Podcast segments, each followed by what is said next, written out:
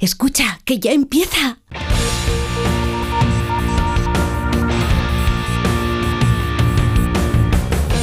Ya empieza como el perro y el gato, patrocinado por Menforsan, los especialistas en cuidados, higiene y cosmética natural para las mascotas. Racional o irracional. Ser persona o animal. Usar traje o lucir tus plumas. Soltar trinos cantando a la luna. Seas bicho, ser humano.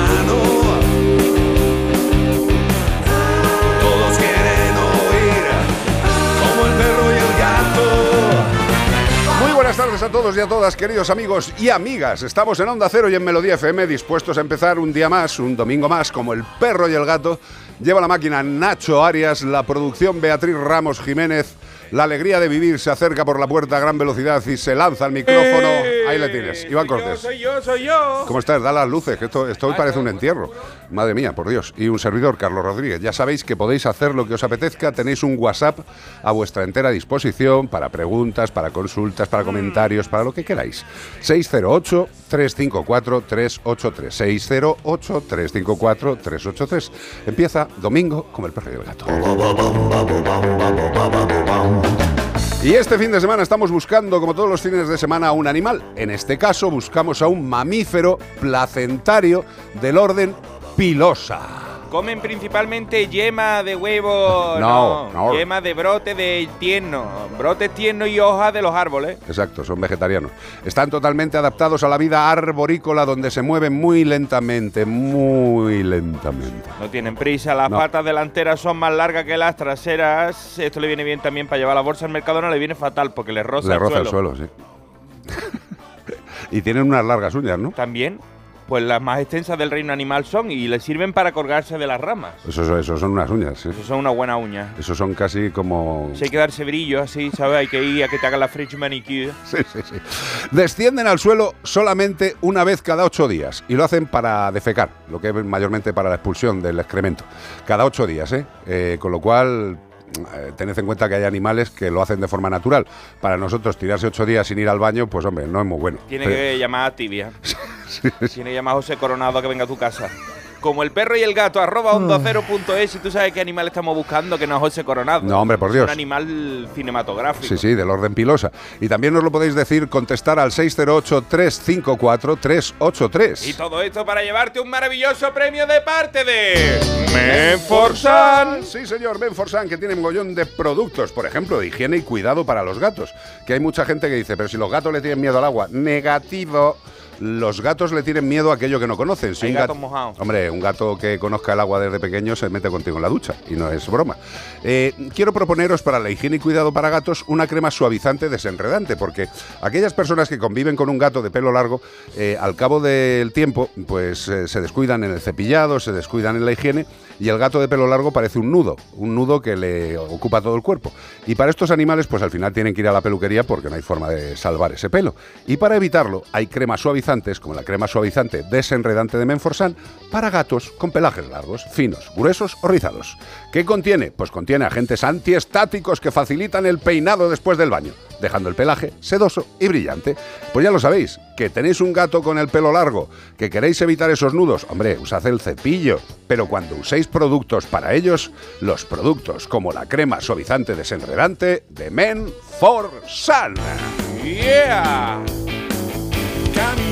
¿Qué carta nos traen hoy nuestros amigos? ¿Qué te han mandado? Pues un animal muy curioso, muy peculiar, único en el mundo. Centollo. No hemos visto dos iguales que este. A lo mejor hay, pero son no- como el chu- chupacabra que nadie lo ha visto. Pues este no lo había visto nadie hasta ahora. ¿Qué me estás contando? No tío? existía, es que no existía hasta esta semana. Pero que ha aparecido de repente. Ha aparecido de repente ahí, pero es, es un animal peculiar. Lo vamos a conocer. Bueno, vamos, vamos. vamos con él. A ver.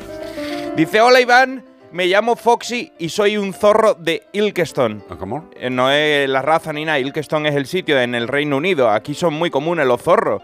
Ya sabe que la nobleza nos lleva dando caña desde la primera batida que fue establecida formalmente por el segundo duque de Buckingham, quien de manera paradójica después murió en mil- mil- 1685 por un resfriado que cogió cuando cazaba. Vaya por Eh, Dios, hombre. el mal karma, ¿qué te pasa? ¿Tú conoces el dicho que dice no le busque tres pies al gato? Sí. Pues aquí en Reino Unido se va a empezar a decir no le busque dos patas al zorro. Resulta que me colé en el jardín de una señora que se llama Ellen Moose, que le suele dar spam a los zorros, no es que les mande mm, email feo de estos de publicidad, sino es una lata de magro de cerdo apis, pero que se llama spam. ¿vale? Es el, el de allí, de, el de Reino Unido. Claro, como por aquí no hay paloma, porque se la comen los gatos, tú sabes, los pájaros se los comen los gatos, Claro. en algo se tiene que entretener esta señora y le echa de comer a los zorros, ¿sabes? Porque está jubilada. Y hablando de entretener, Ellen se tuvo que frotar las gafas con escobrite cuando me vio a mí en su jardín.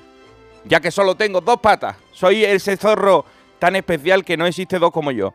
Y ando como un dinosaurio, equilibrando con la cola y parezco un cruce entre una gallina y un zorro. Voy a, a dos patas con la, con la cola haciendo equilibrio. ¿Qué te parece? Ya te digo yo que los expertos del Derbyshire Wildlife Trust, consultados por la BBC Radio, aseguran que nunca han visto nada igual en su vida. Vamos, se han quedado loquísimos. Ya que técnicamente un zorro con dos patas no puede sobrevivir en libertad. Yo pensaba lo mismo y mira, aquí estoy.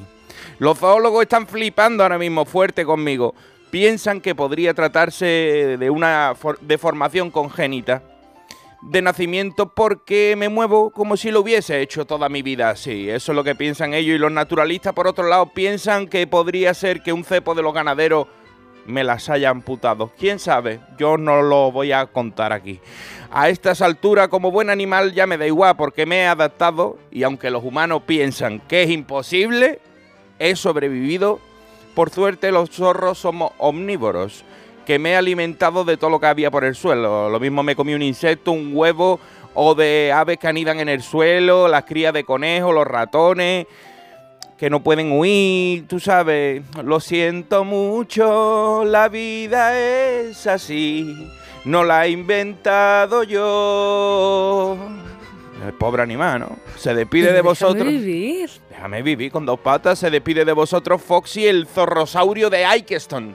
Qué maravilla, tío. Un zorro, tío, que cuando tú lo ves andar, anda como un tiranosaurio, porque equilibran con la cola como hacían los tiranosaurios y grandes dinosaurios que tenían una cola larga que no sabíamos para qué servía Pero- y era para compensar. Pero no tiene nada ni muñoncitos delante. no, eso era lo que decían, que los zoólogos al ver los vídeos dicen no tienen ni, Ni muñones. ni muñones, sino Pues eso será una, una alteración genética, Hombre. casi seguro, hombre. Eh, vamos a ver, si es un cepo y la ha cortado por los hombros, lo más normal es que se muriera porque están ahí No, por las ingles, por las ingles, porque son las Ah, dos son patas. las de atrás. Son las de atrás y él anda con las de adelante. Ah, que va haciendo el pino. Y claro, pero el pino no, sino que se equilibra con la cola y anda Bueno, ya, como si tuviera. adelante. Y hace a veces el pino para oler lo que le mandan para comer, ¿sabes? Mira, yo he visto perros sin las dos patas delante, sin las dos patas de atrás. Pero nació así. No, no, no. Ah. por, por gente maja. Esto generalmente ha sido cepos o cositas de estas malas o disparos o cosas Yo me acuerdo que en la clínica tenías a 3P, que era Hombre. un gato con tres patas. 3P, claro. Me acuerdo después de un galgo que venía mucho a El toda la- negrito. el negrito ese Sí, que sí. corría Una perra, una perra. cogía curva que no veas. Bueno, ¿no? bueno, espérate, un inciso. Ahí está el zorro, está poniéndolo vea, está ahí ¿eh? equilibrado, qué maravilla. Va con las patas de adelante, claro. Mira, ahora, ahora se pone, ¿ves? Como un dinosaurio. Pero ¿Eh? mira, eh, dices tú de la galga esta de las tres patas, negra. Que me acuerdo de ella muy pues, bien. eh, también pues fue un rollo, una, una galga recogida de estos animales que no, que no provienen de la caza. Dios me libre, hombre, si la caza lo hacen todo bien, es imposible que, que abandonaran este animal con una pata menos. Bueno, con una pata destrozada. Se le amputó la pata y un día viene a la clínica la galga a, pues a lo que es un control de higiene dental. Eh, Pues nada, te- tenía la boca con sarro, pues tenía que hacerse una limpieza dental, viene, pues se la hace la sedación, la anestesia, se le limpia la boquita, se la deja estupenda, se la reactiva para que se vaya a casa tranquila y espabiladita, y la propietaria se despista un poco cuando estaba dentro Sí, de la sí. clínica, estaba con el collar y la correa, pero la galga pues hizo ese movimiento que hacen mucho los perros cuando tienen el collar ancho, que no se le ha apretado bien. De que se la echan, cabeza. se echan para atrás la cabeza y dicen, hasta luego, Lucas. Y más un galgo, que es Espérate, un lápiz. sale de la clínica flechado, o sea, estaba recién Con tres desper- patas, ¿eh? Tres patas y recién despertada de la anestesia. Sale corriendo a tres patas, baja toda la cuesta de, ¿sabes? de la Sí, clínica y atraviesa la carretera de Valencia. Uh. La atraviesa y se va al otro lado. Menos Y mal no, y que... no había, no había forma de cogerla. No, no, bueno, llamamos a la policía local. Yo con tres patas y no había forma de cogerla, no, que no, corría no. más que ninguno. Es que a eso te voy. Llamamos a la policía local de, de Rivas, que son una gente maravillosa. Se van para allá, avisan a Guardia Civil, todos los que estaban por la zona. Y en el lado de enfrente de la Nacional 2 hacen como una especie de partido de rugby para intentar placar a la perra. No te digo lo que les costó. Sí. O sea, que luego nos lo contaba y dice, pero, pero tú sabes cómo quiebra este animal con tres patas. Digo, claro, es que es lo que has dicho tú en la carta. Sí. El zorro. Se adaptan perfectamente a sus deficiencias físicas. Es flipante, con lo cual lo de este zorro. Y sin parece- necesidad de ponerle un carrito con ruedecita, porque si lo viéramos diríamos, pobrecito el animal, ponerle dos ruedas y ese animal ha vivido sin rueda ni nada. Y yo decía, de, de arrastrar con el suelo estará desgastado el animal.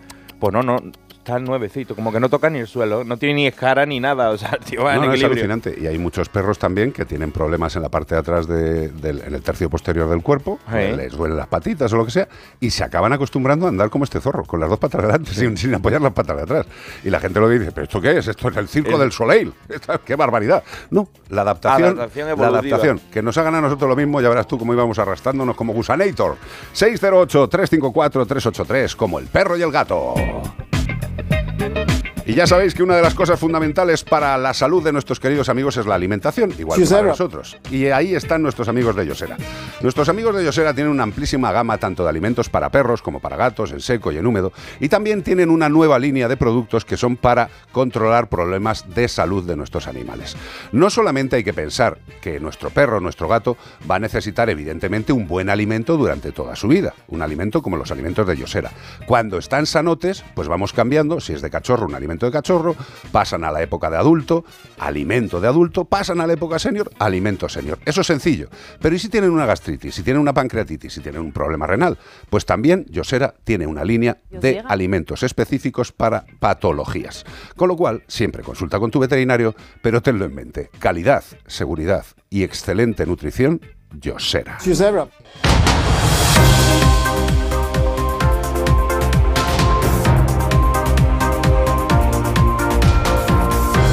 Noticias en Como el perro y el gato. Las autoridades investigan la muerte de una hembra adulta de lobo ibérico hallada en picos de Europa. Pues nada, carguémonos al lobo y que los jabalíes sigan creciendo y otras cosas. Desequilibremos la naturaleza. Hoy traemos dos noticias de lobos muy curiosas. Una es esta que es triste y la otra que es para echarse rey. El servicio de... O no, ¿eh? O sea, si son esas, sensibilidad de esas- cada uno. esas historias urbanas que, que pueden ser real o leyenda, que ya después ya veremos si es verdad. El Servicio de Protección de la Naturaleza, en este caso de la Guardia Civil, está liderando la investigación abierta a raíz del hallazgo del cuerpo muerto de una hembra adulta de lobo ibérico en picos de Europa. Ante la posibilidad de que se trate de un acto constitutivo de delito, el cuerpo fue levantado en colaboración con efectivos del SEPRONA, agentes del medio natural y personal veterinario del Parque Nacional, Muy bien. y ahora los restos han sido trasladados y custodiados para efectuar la perceptiva necrosia, preceptiva, preceptiva necrosia, Correcto. en el marco de esta actuación se ha establecido un dispositivo especial de investigación y vigilancia y a mí me parece flipante que hayan hecho esto. Bueno, lo hicieron también con el oso que se cayó y se murió y después descubrieron que no se había caído ni se había muerto, lo habían tirado y lo habían matado. Sí, bueno, ya sabes. Eh, seguimos desde tiempos inmemoriales, desde que Félix Rodríguez de la Fuente estaba, estaba entre nosotros. Ayer vi una foto muy bonita, estaba buscando información sobre el lobo y es la foto típica que él está echado la cabeza para atrás y el lobo Sí, le roza. Con el cuello. Eh, mm, pues seguimos, seguimos discutiendo sobre si el lobo tiene que estar o no tiene que estar en, en nuestros territorios. Vamos a ver, el lobo lleva en la península ibérica desde hace mucho más de lo que nos creemos y tiene todo el derecho a acampar por sus territorios. Evidentemente que hay que buscar formas para que los daños que pueda hacer el lobo en su natural forma de actuar Sí. sean compensados los ganaderos. Así de simple. Lo malo es que siempre que surgen estas cosas, hay ganaderos, eh, pocos, porque los ganaderos son gente maravillosa.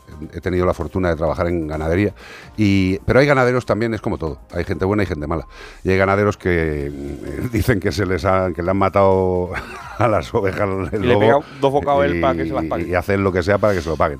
Mal. Feli eh, tenía un mensaje que hoy habría que revisarlo y volver a verlo para ver lo que él decía, pero bueno, él no era un loco que decía los lobos por encima de todo, No, sino él, él ponía que teníamos que tratar de buscar un equilibrio, ¿sabes? Que no íbamos a decir los lobos por encima de la, de la humanidad, ¿no? Sino vamos a intentar que todos podamos convivir. Efectivamente, lo que pasa es que cada vez somos más, eh, la explosión demográfica en el ser humano parece que se ha mantenido, por lo menos en España parece que está disminuyendo. Esto no sé si es bueno o si es bueno o malo. Eh, si le preguntáramos al planeta, yo creo que sabríamos la respuesta. Otra noticia, el Centro de Atención de Animales del Ayuntamiento de Huelva registra la adopción de 124 perros y 12 gatos durante el año 2022. No sé qué decir, son muchos, son pocos, pero vamos, son bastantes que han encontrado casas, menos los gatos que los perros, no sé. Bueno, Siempre, la gente siempre, siempre. le gusta más de perros. Asimismo, en este periodo de tiempo se ha, se ha contado con la colaboración de familias onubenses que se han ofrecido como casas de acogida temporales para 42 perros en concreto y 8 gatos.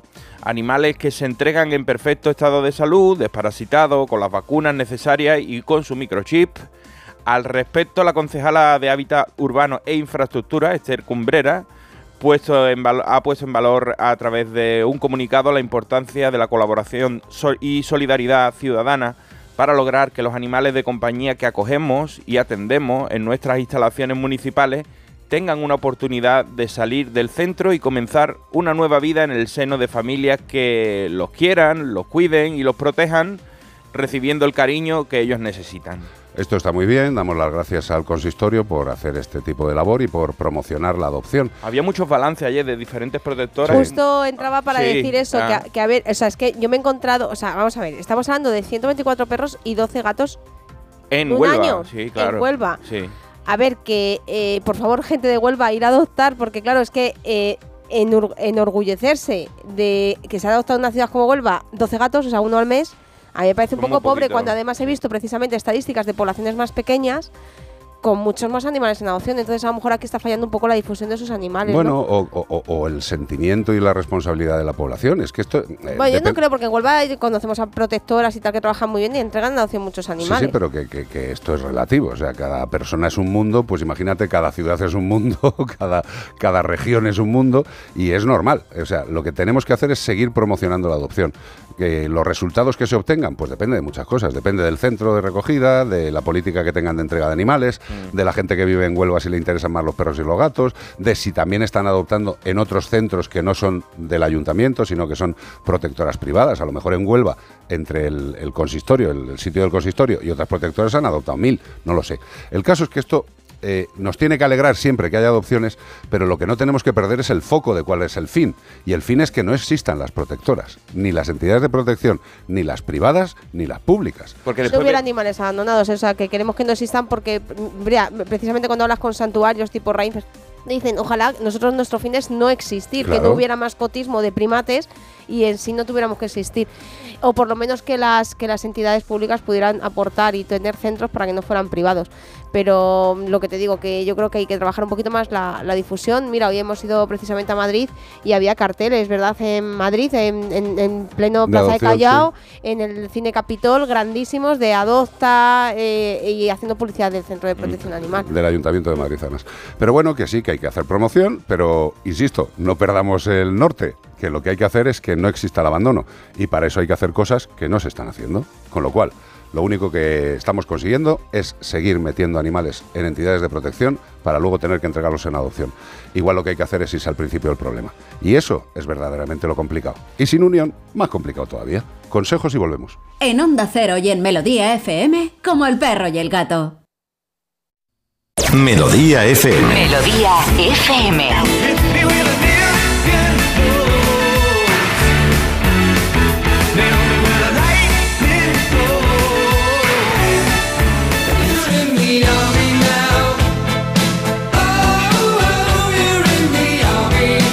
Buena música. Melodía FM.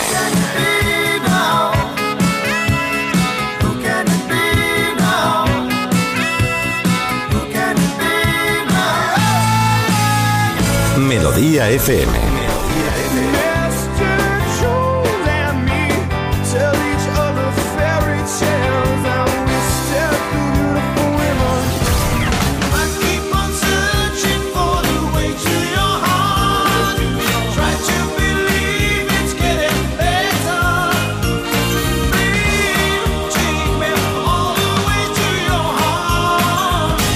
Melodía FM. Siente la buena música. La buena música. La buena música. La buena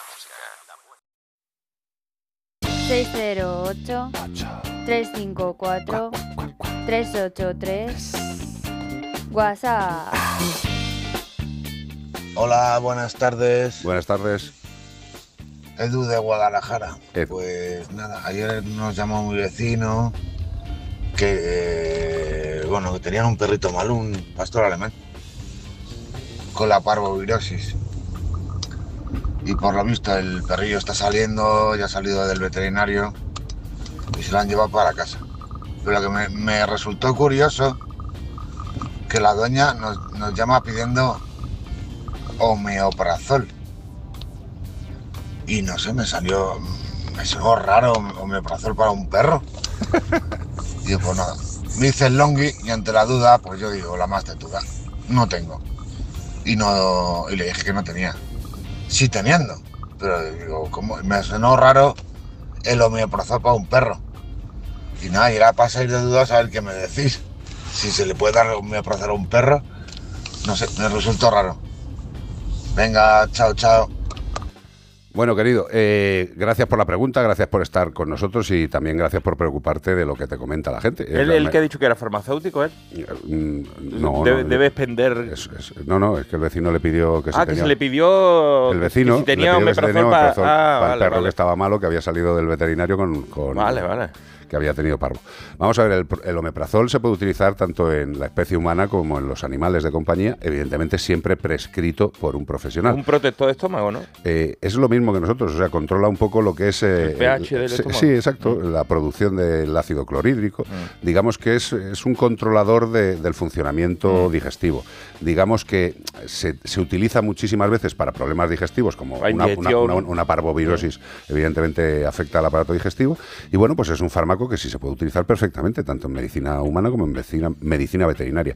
Pero lo que sí que os recomiendo es que si vuestro vecino pasa a casa a pediros un fármaco, le digáis, pero esto quién te lo ha mandado.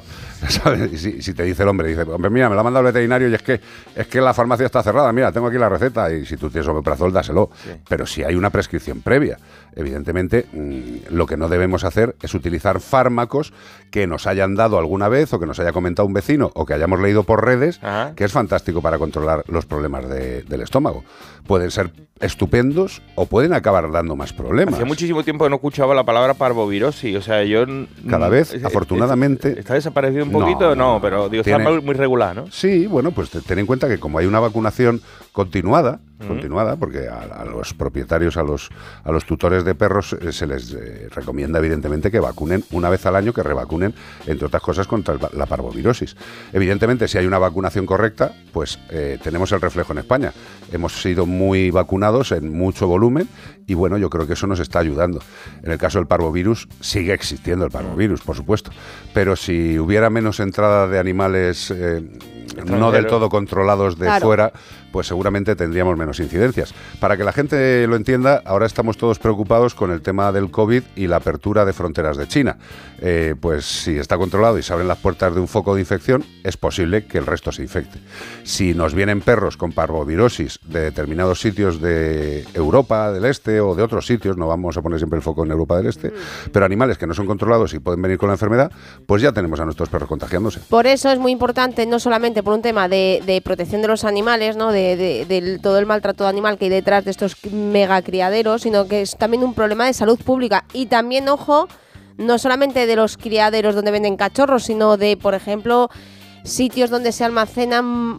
Es que me sabe mal decir almacenar, pero para esta gente se almacenan. No, es para ellos es almacenar, es Mm, como, en es como meter perreras, en medio, patatas. claro, en medio del campo, eh, mm, perros que, pues para una función X, que se ponen ahí todos juntos sin ningún tipo de control, ni vacunas, ni nada. Entonces también surgen este, este tema de parvovirus. Pero, Pero que yo conozco incluso perros que están vacunados y que claro, se han hay- va- porque claro, cepas Hay con gente todo que esto. está vacunada contra la Claro. gripe y coge la gripe. Estamos Mm. vacunados contra el COVID y cogemos COVID. O sea, eh, en, en el tema del parvovirus también va evolucionando.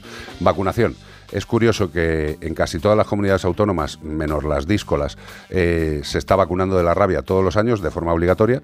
Y lo curioso es que las otras enfermedades, que son también letales para el animal, no son obligatorias. La rabia sí, porque es una zoonosis. Y como nos puede matar a nosotros, es obligatoria. Bueno, pues esas son las cosas. 608-354-383.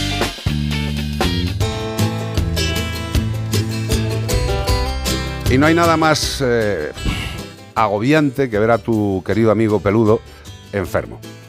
Si tú tienes la posibilidad de ir a la clínica que te dé la gana, a la mejor, a la que te han recomendado, a la que tiene el especialista que le hace falta a tu mejor amigo, tú te vas a ir a esa clínica sin ningún tipo de problema. Le tienen que hacer pruebas, que se las hagan, que le tienen que poner tratamiento, que le tienen que hospitalizar, que le hospitalicen. Tú tienes que tener la tranquilidad de tener un buen seguro como el seguro de Santebet, porque todo eso que ha necesitado tu animal, Santebet reembolsará todos los gastos durante toda la vida. Todos los gastos durante toda la vida. Pensad por un momento que a lo largo de la vida de vuestro gato o de vuestro perro es prácticamente imposible que no se pongan malos en algún momento. Un seguro es fundamental. Tranquilidad y seguridad. Santebet.es es donde podéis ver toda la información, un presupuesto sin compromiso, también podéis realizar. Y si queréis más información, facilito. 93 181 69 56. 93 181 69 56. Porque cuando llega la enfermedad o el accidente, no tengamos el miedo en el cuerpo y sí la seguridad de Santebet. 608 354 383 Además, Carlos, ahora que mm, por mucho que lo, lo hablábamos ayer, que intentemos decir que no se regalen animales durante las Navidades, ahora hay mucho cachorro precisamente y pues es un buen momento para hacer ese seguro de mascotas, porque claro, los seguros hay a veces, por ejemplo, Santebet no se pueden hacer a partir de si tiene más de 5 años el perro, pero si se lo hacen antes te dura toda la vida. Entonces, ojalá ningún seguro nunca nos salga em, Barato. rentable, ¿no? Sí, rentable, Sí, sí, porque no digo eso quiere- barato porque se ha puesto muchas veces malo el Exacto, porque eso querrá decir que tenemos un animal que está enfermo, pero de verdad ahora es una buena oportunidad porque hay muchas cosas que nos pueden pasar con ellos a lo largo de la vida y, y estar con un seguro detrás te da una tranquilidad absoluta. Carlos Charo ayer por Facebook nos ponía Charo González, dice que porque su perro de 11 años de pronto quiere comerse sus propias cacas, ¿es carencia de algo? ¿Es síntoma de estrés? ¿Qué es?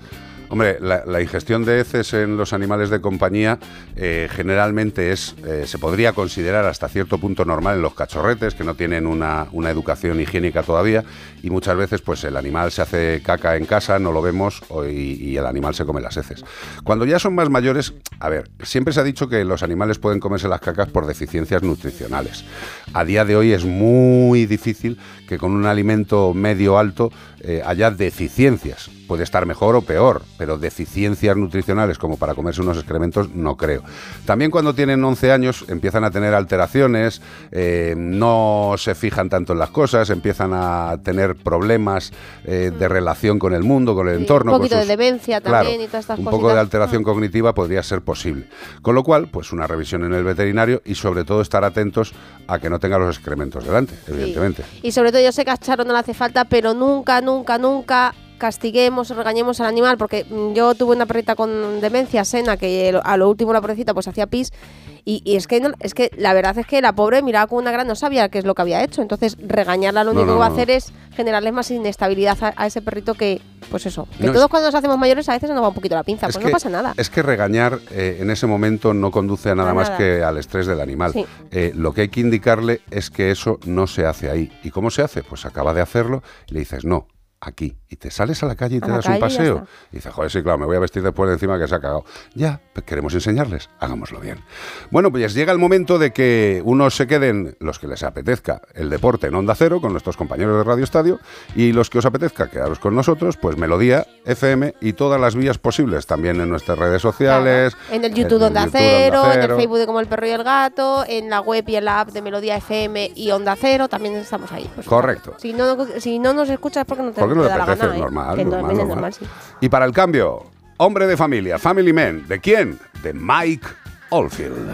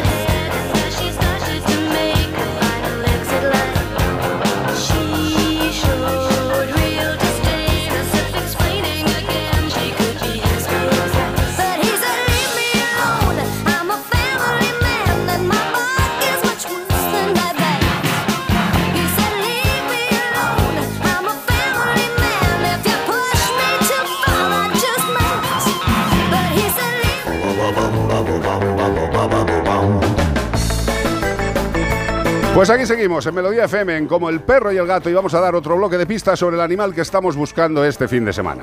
Este fin de semana no estamos buscando otro animal, eh, estamos buscando este, hay que tenerlo claro.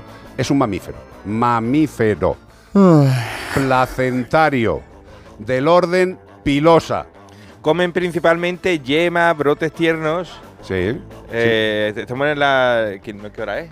Las 15.02. Uh, que, que- que- que era otra hora. Yo que era... ha vuelto a beber, tío, no pasa nada. Bebió licor del palo. El licor del palo. Es un gran ejemplo de la evolución convergente de las especies, ya que aparentemente parece un primate, pero hay mucha gente que parece un primate y no lo es, ¿sabes? Pero no tienen relación genética, como tampoco pueden ser los lemures, que eso es una pista para descartar un animal que parece un mono y no lo es. No lo es. La digestión de estos animales puede durar más de un mes o más en completarse. O sea, eh, es- es un animal lento pató. Pató, o sea, caga cada ocho días, hace la digestión en un mes. Este no se puede bañar en la playa ni de coña. O sea, vamos a ver. ¿Tú no ves La- a los elefantes para, la- la- para el embarazo de los elefantes? Hombre, Eso es larguísimo. ¿eh? O sea, con eso te- tenemos nosotros dos o tres chiquillos en dos ese años. tiempo. Escúchame, pero lo que me encanta es esto, una digestión. De un mes. No puede ir a la playa. Este sí que necesita un meprazol. Claro, pero tú imagínate a la madre de este animal diciéndole que no han pasado todavía el mes entero, que no te puedes bañar, hasta que pasen dos meses. Joder, qué, qué- qué horror, tío. Eh, qué, eh, qué- qué triste es este animal, porque la verdad es que le, le va, yo no sé cómo ha sobrevivido a la evolución de las especies, o sea, Siendo lo lento que es. y todas las cosas malas que trae, o sea, porque digo, me refiero que no, no es ágil en nada, No. ni, ni cagando, ni No, comiendo, nada, ni, nada. ni- ni haciendo la digestión. Lo único que Le- que puede decir que es interesante este animal son las uñas. Y, verlo, verlo, eh, Bueno, ver- verlo, verlo al final te duermes. o verlo sea. te queda así. ay. Nos ha mandado una oyente un vídeo de este animal eh, que está ahí agarrado a un coche que parece que le están que le está cacheando la policía, está apoyado contra el coche, el pobre animal. Fíjate, si son lentos que le suelen crecer sobre su pelo cianobacterias y algas, lo que les pasa, eh, les hace pasar desapercibido y esto seguramente frente a los depredadores, lo que ha hecho que sobrevivan hasta ahora, porque si no, por otra cosa no es. O sea, defenderse no sé de creo que se defiendan. No, no, no, es que la- los depredadores se creen que es una piedra rellena de musgo. Hombre, esto no es comer. Sí, sí, sí, las uñas le sirven como defensa. pero vamos, cuando, para- cuando- cuando para- la bausa ya se ha ido, el depredador ya está comido. Claro, para pegar un zarpazo en media hora. Que Esa- esas brazo. uñas son más para engancharse Totalmente. Como el perro y el gato, ahorroba onda y sabes qué animal estamos buscando. Y si quieres mandarnos un WhatsApp, lo tienes que hacer al 608-354-383. Y, todo, esto, ¿para qué? pues para llevarte un maravilloso premio de parte de Menforsan, como siempre. Sí, señor, con todos los productos que tiene Benfosan, qué maravilla. Mira, champús para roedores, conejos y hurones. Que la gente dice, el hurón es que huele un poco fuerte. Hombre, claro, pues El tiene, hurón de olor fuerte. tiene unas glándulas ahí perianales que es lo que le da la vida al animal. Y, y Son amicleros, Claro. fuertes. Y tú dices, quiero lavar al, al hurón, pues hay, hay un champú específico para hurones, para conejos y para roedores. ¿Y en base a qué? Pues está con aloe vera 100% natural de cultivo ecológico, indicado para pieles con irritaciones, picaduras de insectos, erupciones, eczemas. ¿Y qué hace el champú? Pues proporciona brillo y suavidad, hidrata en profundidad y es muy útil para reparar pelajes estropeados. Que está ahí el, el pelaje engorrinado, que le ves raro, que, que el animal no es muy limpio. Y dices, pues te voy a dar un agua con un buen champú. Pues champú para roedores, conejos y hurones de Menforsan. ¡Bum!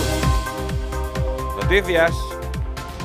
Galicia supera los 300 animales varados en 2022. Desde raros cifios al primer tiburón sol rayo. Muy bien, ala. Parece que Cosas están llegando a que se nos están varando en las playas de aquí de España, qué pena. Pero bueno, están aquí esta gente que me gusta muchísimo. Desde aquí le voy a mandar un saludo y ya verás quiénes son. Porque siempre que hablo de ellos me encanta. Las costas gallegas registraron un total de 316 animales varados a lo largo de 2022. Eh, hemos, se han varado más animales de los que se han eh, adoptado en, en Huelva. ¿eh? O sea, una pena. 250 de estos animales eran cetáceos, una cifra por encima de la media de los últimos 30 años.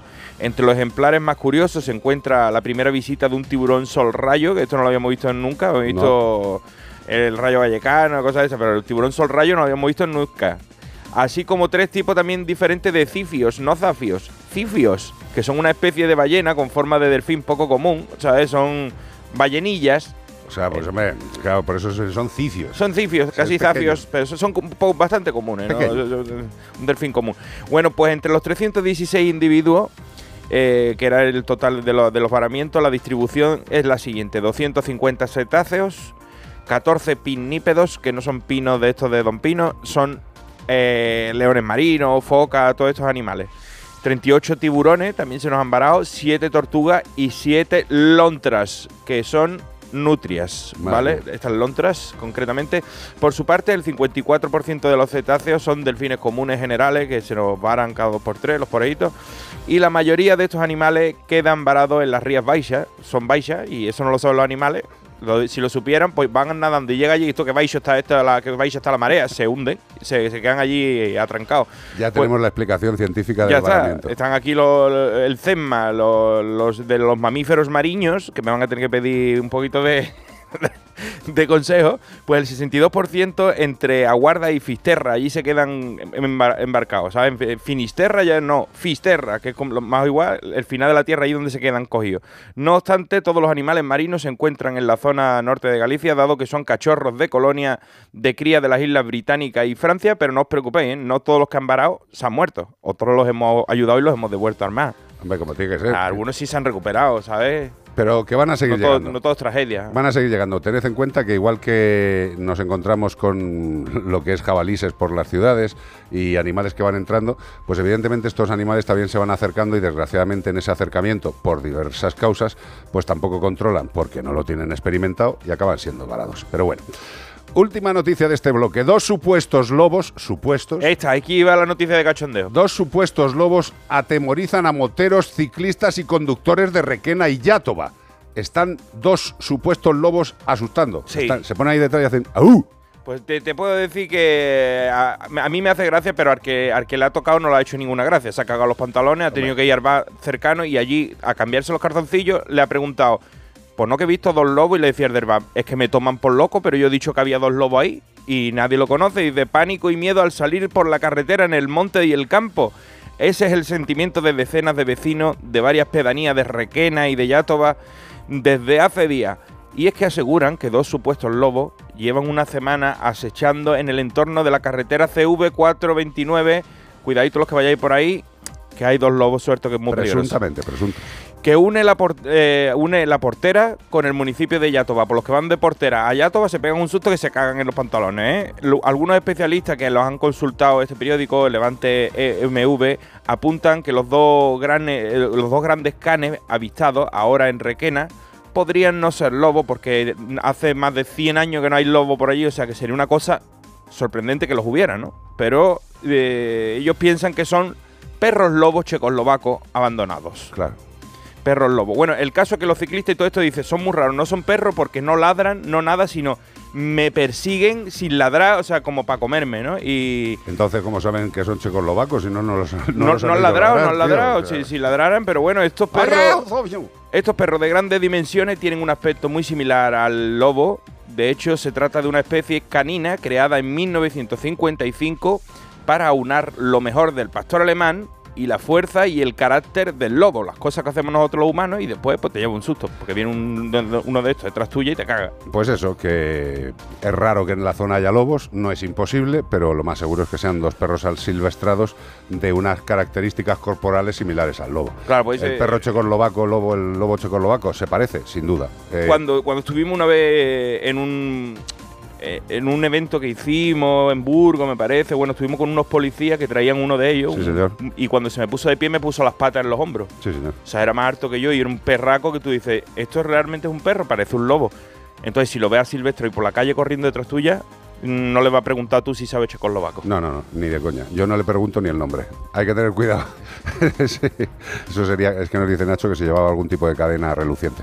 Son 608. perros peligrosos, pero, pero son perros domésticos como cualquier otro, no es un animal salvaje. Hombre, tranquilidad. Tranquilidad, a ver, si, a, a ver si van a ser lobos de verdad como Pedro y el lobo y se va a comer a alguien. Mira, eh, insisto, eh, yo he vivido en Galicia en la época de que había verdaderamente lobos, que tú te ibas dando un paseo de un sitio a otro del pueblo, no digo de la extrarradio, no, del pueblo, y veías lobos. Y no hacían nada. A lo mejor un Que día si que tú ibas con, tienen- con una cestita a casa de tu abuela. No, iba con mi tío el cura dando un paseo. y, y nos salieron tres Estaba lobos. bendecido. No, no, nos salieron tres lobos en un bosquecillo ¿Sí? que unía una parte del lobo con otra parte, oye, con una parte del pueblo con otra parte del pueblo. Y yo era pequeño eh, y mi tío el cura pues íbamos dando una- un paseillo de un lado a otro y, y de repente nos sale un lobo delante de nosotros y yo me, yo me cagué físicamente, humanamente. Mi tío no lo sé, como llevaba sotana en aquellas épocas, igual cayó más fácil. eh, y, y aparecieron otros dos. Sí. Y se nos pusieron los tres delante. Y mi tío el cura, tan tranquilamente, tío, me coge de la mano y sigue andando. Y digo, que vamos de frente, tío, por favor, qué pacha. Y se apartaron, sin ningún tipo de problema. No sé si sería por la mano de Dios o simplemente por lo que dicen generalmente. Un lobo que está alimentado, que caza y que tiene sus eh, Lo, que, lo peor que puede hacer es correr, como un Claro. ciclista, como un motorista o algo de esto, que el animal ve que corre y Claro. lo ve como una presa y tira por ti. Hombre, yo creo que vio a mi tío todo de negro y a mí chiquitillo y, dijo- y dijeron, este de negro no es de fiar, Ah. ¿sabes? Y, y- y se fueron. Pero vamos, Yo creo que sí, que bueno, los lobos bien alimentados. atacan cuando tienen que atacar. Son seres vivos y tienen sus instintos. Eh, tienen derecho también, ¿eh? Como tiene derecho Laura Branigan para decir self-control.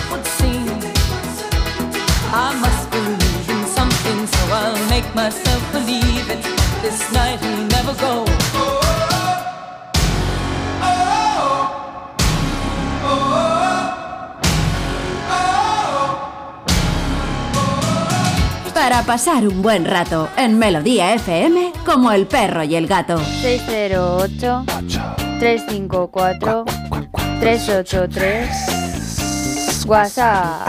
Cuéntame, Ramos. Pues si te esperas un segundo, quiebra el WhatsApp, que me has pillado ahí Te doy incluso desprevenida. Dice por aquí, dice, hola, buenas tardes, les escucho siempre que puedo. Tengo un caniche blanco, un poco cabezota, pero muy bueno. Y también tengo una gatita que se llama Mixina. Dice, por cierto, él se llama León. Bueno, el caso es que la niña es cariñosa, mimosa y juguetona. Si León está durmiendo, ya se mete en su cama, lo mordisquea hasta que el pobrecito se levante y se tiene que buscar otro sitio. Claro. Pero que entre ellos se llevan muy bien. Sí. Y la historia es que dice que se intercambian la comida entre ellos y que si eso es malo. Hombre, vamos a ver. en principio que la gata Mishina vaya donde está León durmiendo tranquilamente, le pegue un bocado y le eche del sitio, es algo normal.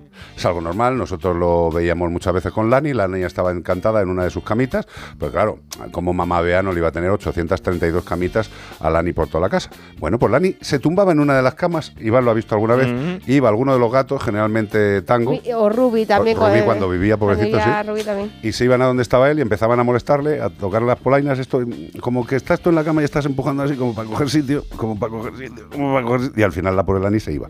Bueno, eso es un comportamiento mm, normal, y si se lleva normal y, al, a León no le importa, pues no pasa nada. El tema de la alimentación. Siempre que tenemos gato y perro parece que tenemos el mismo conflicto. Eh, lo que es lo más normal, lo que es lo más normal es que a los gatos se les ponga la comida en alto y el perro no pueda llegar a ella. Entonces los gatos comen cuando tienen que comer en alto, en un sitio donde el perro no llegue y los gatos sí, y al perro se le pone su comida en el momento que se le tiene que poner, una habitación, él solo y tranquilo, y se le deja el alimento 10 minutos, que le da tiempo de sobra. Lo que se come en 10 minutos es más que suficiente, es un tiempo suficiente, ¿vale? Esa es una de las opciones, y otra de las opciones es alimentar a los gatos en horarios concretos y al perro en horarios concretos. Y la gente dice, hombre, pero a los gatos no hay que dejarles el pienso todo el día. No, no, hombre, es una de las formas de alimentación, pero si tenemos un conflicto que les dejamos el alimento todo el día y viene el león, el cariche blanco, tozudo, y dice esto para mí, y se pelean, pues no. Es una forma. El alimento de gato en alto a donde no llegue el caniche, ellos se subirán y comerán, o lo que hacemos nosotros en casa son horarios para los gatos, con una máquina dispensadora, pim pam pum, nosotros sabemos la hora que es porque oímos caer la comida a los gatos. Y ellos comen. Ahora no tenemos el conflicto de Lani, aunque Lani no iba casi nunca a comer cuando caía la comida, iba a rebañar cuando acababan los gatos.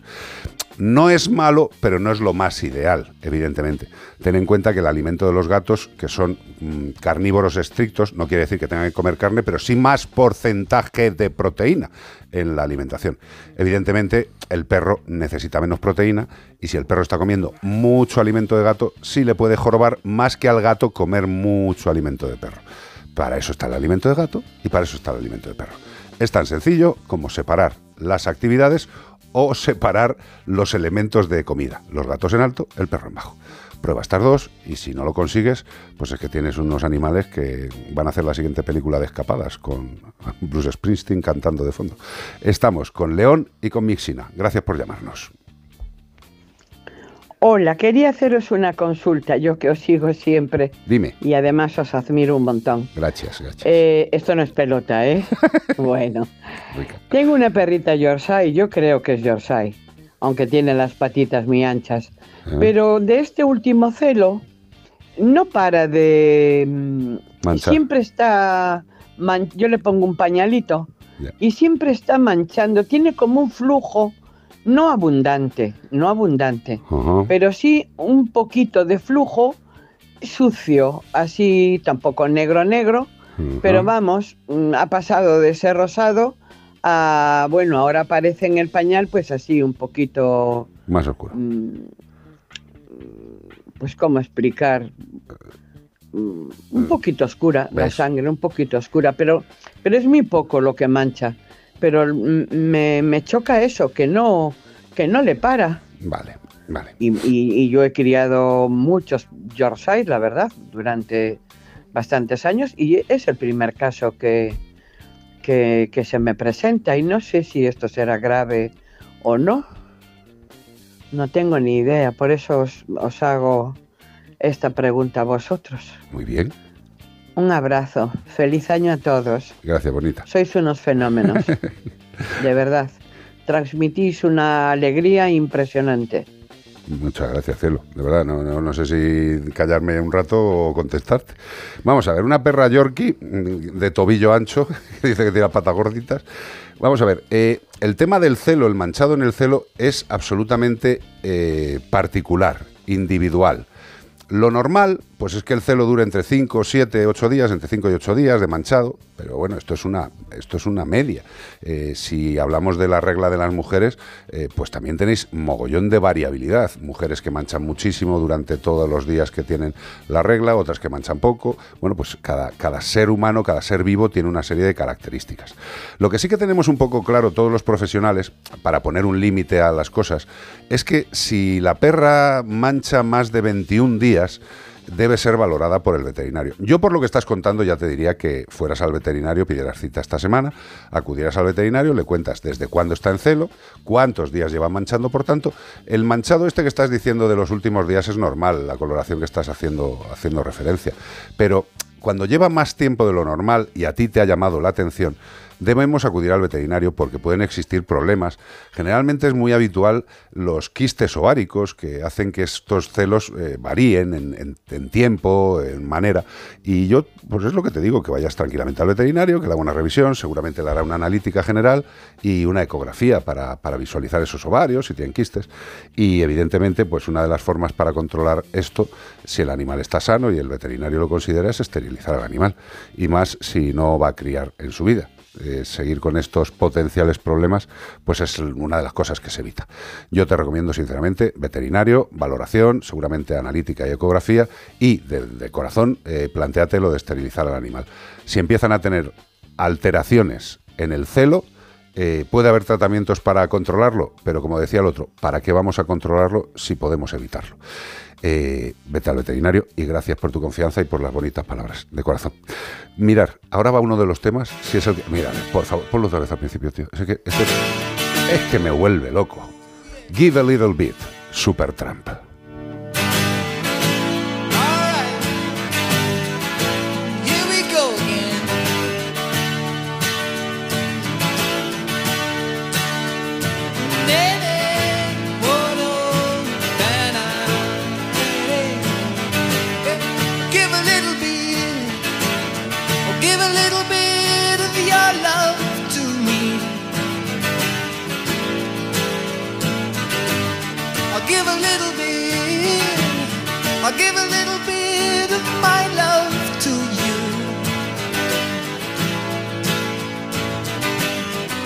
There's so much that we need to share. So send a smile and show you care. I'll give a little bit. I'll give a little bit of my life for you. So give a little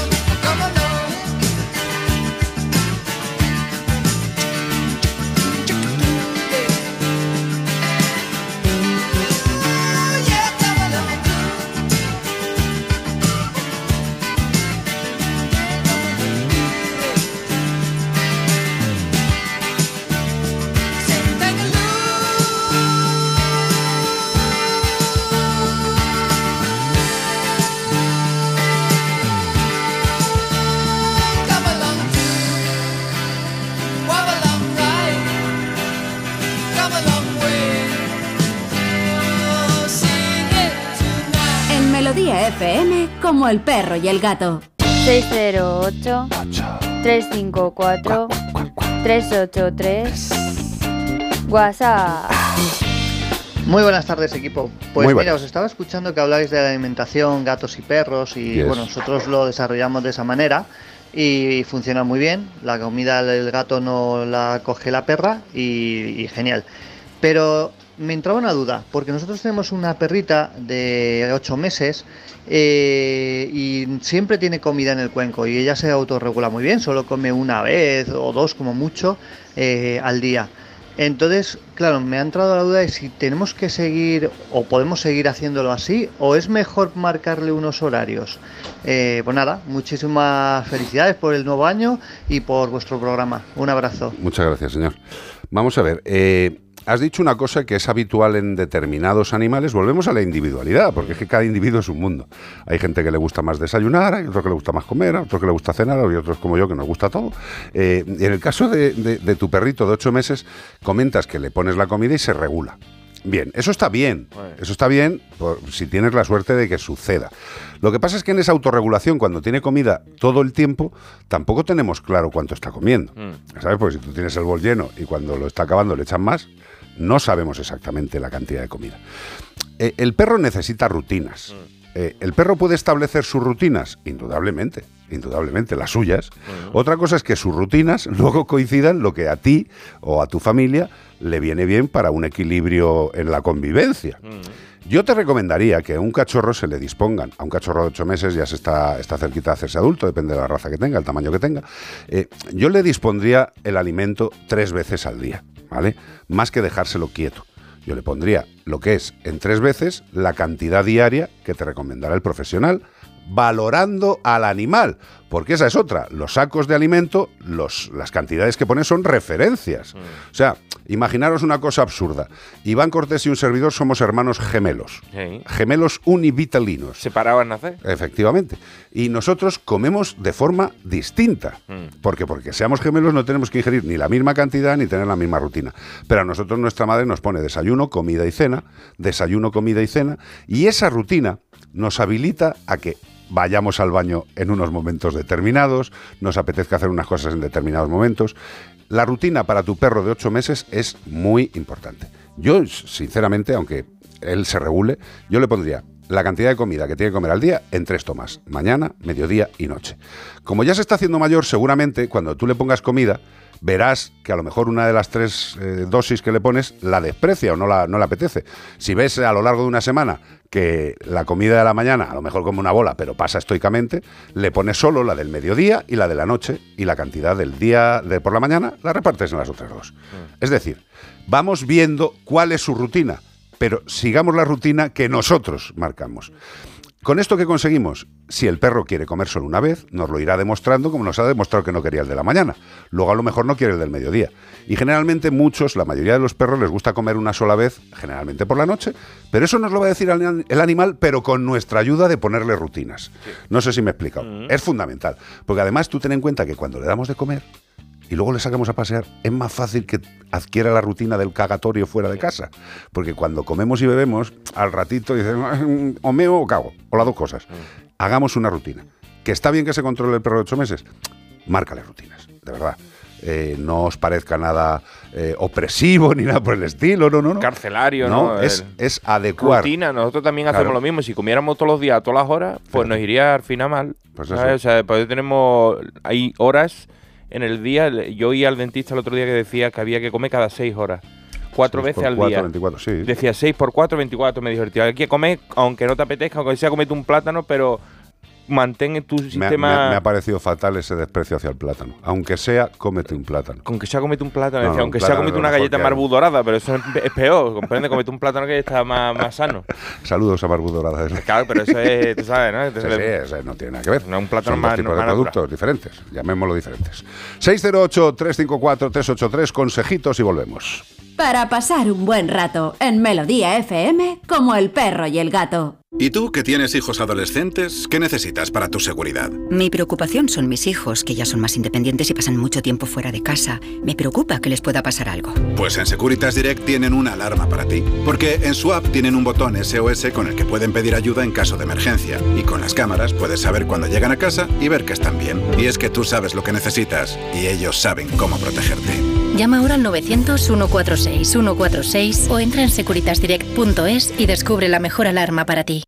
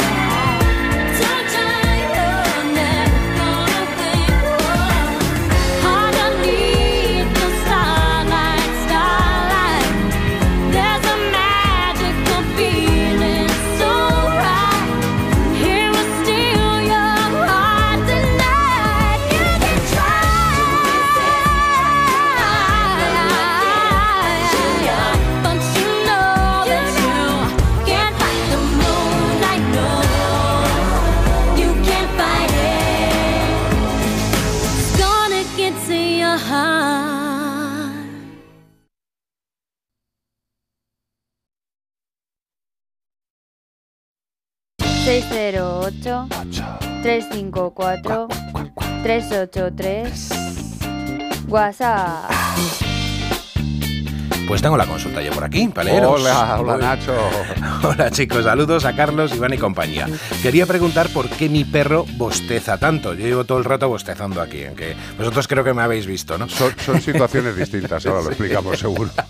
Mi hijo dice que puede ser por pereza, pero yo de perezoso no le veo nada, dicen. Eh, todo lo contrario, tiene más pilas que el conejo de Energisil. Saludos, tiene un año, por cierto, nos dice que tiene un añito. Hombre, ¿ves? Verde y con asas un cubo. Hay una, hay una cosa que debemos tener muy en mente. El bostezo generalmente en personas, en seres humanos, eh, nos recae cuando tienes esa, esa ponzoña que dices, no sé si me estoy durmiendo, que Bueno, vamos, el- estoy, eh, estoy raro. Es eh, una necesidad de sueño". oxígeno del cerebro de hacer como una un extra, Inspi- como Una inspiración profunda. Claro, como cuando el coche no te arrancaba y tú le tirabas del starter ese Del para aire. que le entrara aire, ¿no? Pues igual es como que el cerebro dice, uh, aquí hace falta un poquito de... y hace, "Ahí Es que va". encima se contagia, tío. Yo no sé si lo estás diciendo porque a esta hora, como no nos tomemos el cafelito, empezamos ya Ay. con la cara de picolín. Hombre, totalmente. Picolín Pero, habló. pero, pero, en el caso de los cánidos, Sí, que el bostezo muchas veces es por un tema de estrés. Y parece que se van a dar la vuelta como un calcetín. Se abre Sí, la sí. boca así grande, ah, con la lengua larga. Puede ser estrés. Y fíjate lo que nos ha dicho, que es muy reboleras, tiene un añito, y es normal que a lo mejor, por lo que sea, en esos momentos el animal, no sé por qué, puede estar estresado, o necesita más atención, o necesita que le cansemos más y que hagamos más juegos con él en, en- en la calle. O también te recomiendo, cuando los animales están así un poquito raros, que emiten muchos bostezos o están intranquilos en casa. ¿Se toma un café? Eh, Sí, justo. un Red Bull y un café, ¿no? Un batido. Eh, eh, los juegos interactivos. Los juegos interactivos para los perros en casa son una flipada, porque estos animales que tienen muchísima energía, que llegan a poder hasta frustrarse porque no, no gastan esa energía, eh, necesitan este tipo de juegos. Son como los, los cubitos de los trileros, hay muchas formas que se les esconden premios en distintos sitios, ellos tienen que abrirlo con el morro, con las patitas, son juegos de búsqueda. Y nosotros, cuando tenemos un perro muy activo, aunque le saquemos a la calle el tiempo necesario, en casa también requieren atención. Hay algunos que llegan a casa, son mantas zamoranas, están ahí y ya está. según qué edad, cu- cuando Claro. son cachorretes, a lo mejor ya más viejetes se, se quedan más tranquilos viendo el televisor como tú. Claro. Pero cuando están jóvenes están en la explosión de la vida. Yo lo que te recomiendo, el bostezo puede ser perfectamente por estrés o por incomodidad, que es- reflejan eso muchas veces. En la clínica es flipante. O sea, eh, es evidente que en la clínica veterinaria, cuando están en la mesa y les estamos inspeccionando, vacunando o haciendo lo que sea, eh, si bostezan no es porque tengan sueño. ¿sabes? O sea, sería un poco raro. Pero, sí, me están vacunando, qué sueño me da. No, evidentemente es por otra cuestión. Yo te recomendaría, sinceramente, que entres. Mira, nuestros amigos de Trixie, Sí. con X, Trixie, Trixie, que son los distribuidores de Yosera también. eh, nuestros amigos de Trixie, tú entra a la página y pon lo de los juguetes interactivos. Vas a fliparlo by Colors of Benetton. Es alucinante. Y te lo digo sinceramente, a ti y a todos los que Si tengáis no un perro energético. a quedarte en una habitación sin nada, vacía, Correcto, en una silla, sentado solo, aburrido. Sin, sin tele, sin nada, nada. Y, y va, y- y va a echar en falta Candy Crush, que ya no juega desde el año 2019, no juegas al Candy leche, Crush. Va, va- y ese va a día, echar- va a echar de menos tener una baraja de cartas. aunque tío. sea un dominó para jugar tú solo, aunque sea para... Exacto. Y, y entonces el animalito pues, también necesita estar eh, motivado en la, en la vida, no aburrido, mirándote a ti viendo la tele que no la entiende. No, no, y sobre, y sobre todo que si tiene un año y es energético, tío, pues hay que darle, hay que darle lo que necesita. Mm. Insisto, hay animales que llegan a casa y se tumban, y hay animales que llegan a casa y dicen, ¿ya? Dame veneno, que quiero morir. Hombre. Busca lo de Se los pone a correr por el pasillo con la pelota. la, la, la, la, la, la. Bueno, las noches que nos está dando, tío. Corriendo de un lado tango. con la pelotilla con la de pelota, ping-pong. con la pelota de ping-pong, tango. Que, que tiene ya para 12 años y está como loco. Con la Se lo pelota en la boca, tío. la Está disfrutando. Pues eso requiere entretenimiento. 608-354-383. Estamos en Melodía FM, en Como el perro y el gato.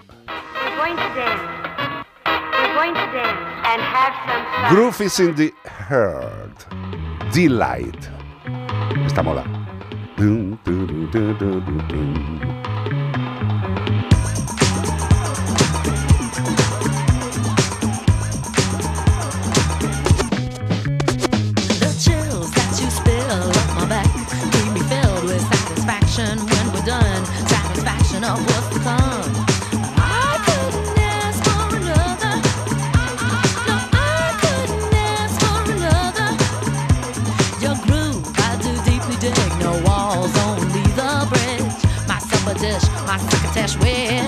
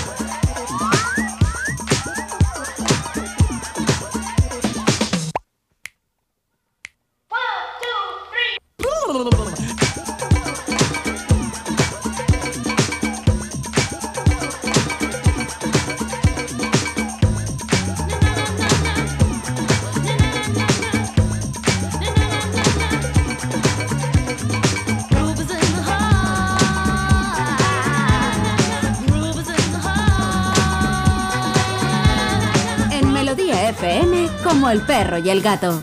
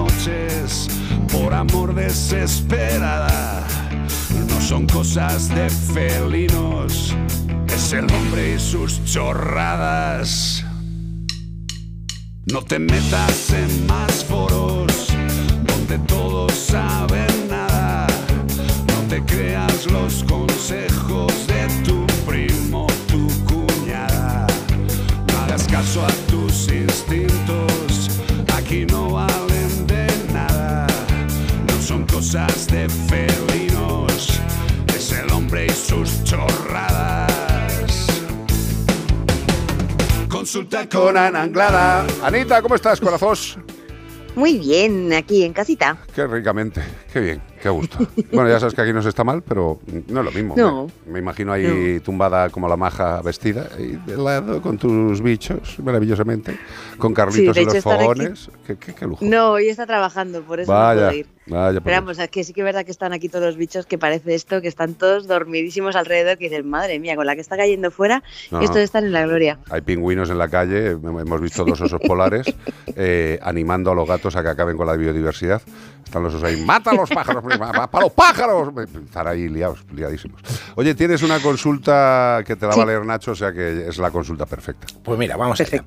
Nos escribe Juan y dice que hay una colonia de gatos cerca de casa. Todos los días les lleva comida y agua. Hace un poco un gatito pequeño tenía un ojo malito, pero a los pocos días se le puso como se ve en la foto que nos, nos ha enviado, ¿vale?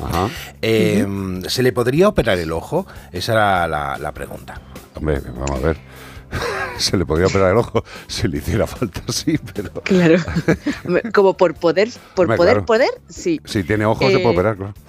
Claro, el tema es que bueno, habrá que ver qué es lo que le pasa. O sea, de primera sí que habría que intentar cogerle Ajá. y llevarle al veterinario eh, eh, para ver qué es lo que le está pasando a ese, a ese ojo. Sí que es verdad que al ser un gato de colonia y cuando hablamos de ojos muchas veces necesitan gotas cada cierto tiempo y tal, no sé yo hasta qué punto eh, sería manejable. O sea, el, porque claro, hay veces que los oftalmólogos nos dicen eh, gotas cada tres horas. Dice, Entonces, claro, al gato. Claro.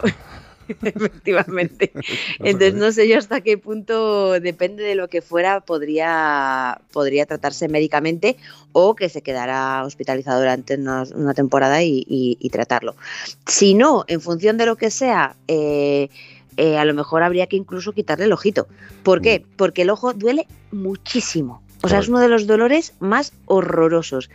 Eh, entonces, la siguiente pregunta que puede ser es, mm, vale, ¿y un gato de la calle sin un ojo va a poder sobrevivir? Vamos. Ese gato, a lo mejor, con la foto que, que se ve hacia lo lejos, igual ese ojo ni siquiera está viendo ahora mismo y le está doliendo. Entonces, hay veces que incluso los gatos de casa los gatos de la calle, pues hay que quitarles un ojito, que quitamos el, el dolor. O sea, pues la gente puede pensar, menuda salvajada, ¿no? El quitar el, el ojo. Pero cuando no hay, no hay otras opciones, el, el quitar un ojo para ellos es un, alivio. totalmente. sí, Uf, sí. Yo lo, que, brutal. yo lo que quería aportar es que viendo, viendo las fotografías, eh, la verdad es que nos han mandado unas fotos que son maravillosas, luego las colgaremos. Está el gato ahí en medio de, de- de- de- lo que es el Del campo, verde. qué maravilla, Sí. tío, está, el tío feliz. Y hay una cosa a mí que me alegra dentro de que tiene un ojo que evidentemente está mal, que tiene una inflamación. Esto que, que se ve el ojo totalmente azul, como nos dicen algunas veces los propietarios Sí. cuando nos llaman, ¡ay, se le ha puesto el ojo azul! Y digo, pues nada, será el gato que está con el ojo azul, una nueva canción de Roberto Carlos. Eh, el rollo es el siguiente. Cuando se pone el ojo opaco, así, azulado o blanquecino entero, eh, pues es que ha tenido, evidentemente, alguna alteración, la córnea del ojo, la parte más externa del globo ocular. Eh, ¿Qué ha podido ser? Pues yo qué sé, que es lo más habitual, infecciones, peleas, edema, ¿no? sí, sí, cosas de esas. Pero a mí lo que me alegra, querida compañera, es que tiene el ojo prácticamente abierto del todo, teniendo la lesión que tiene. Con lo cual, eso es bueno en, en un indicativo que nos hacía referencia Anglada, que es el tema del dolor. Cuando están jorobados verdaderamente, el ojo no lo tienen tan abierto ni de coña. Yo, yo creo que puede ser una lesión de estas, de alguna pelea. o, eh, yo descartaría, esto es un hablar entre dos compañeros, Sí. eh, esto es una conversación de radio eh, no vinculante. Eh, yo sinceramente, este gato habría que capturarlo sin duda y, y echarle un vistazo para ver qué tipo de lesión es la que le está provocando eso. Porque si fuera de una pelea y fuera, digamos, por entendernos, una costra, eh, pues bueno, pues el animal puede vivir así, si no le duele el ojo, si tiene el ojo abierto, Claro. si parpadea, si tiene una función. Es que depende tanto, ¿verdad, compañera? Y Claro. Sí. A ver, yo me he puesto desde lo más sencillo a lo más complicado. Totalmente. Sobre todo el, el- el quitar el miedo al, al- a los casos más, pues, a ver, que cuando quitas un ojo ya no hay mucho más que hacer. No. Está claro.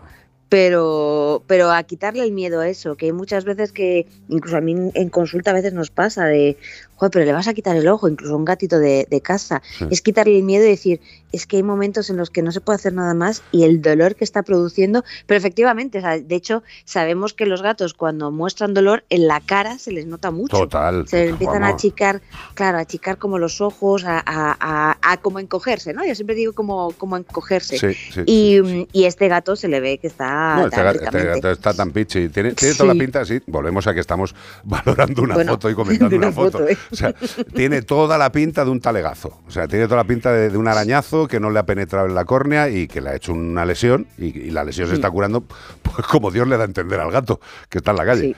Eh, yo le metería, le intentaría capturar una valoración y si es algo normal, eh, yo dejaría al gato que viviera tranquilo. Evidentemente, si hay una lesión ocular que puede producir dolor.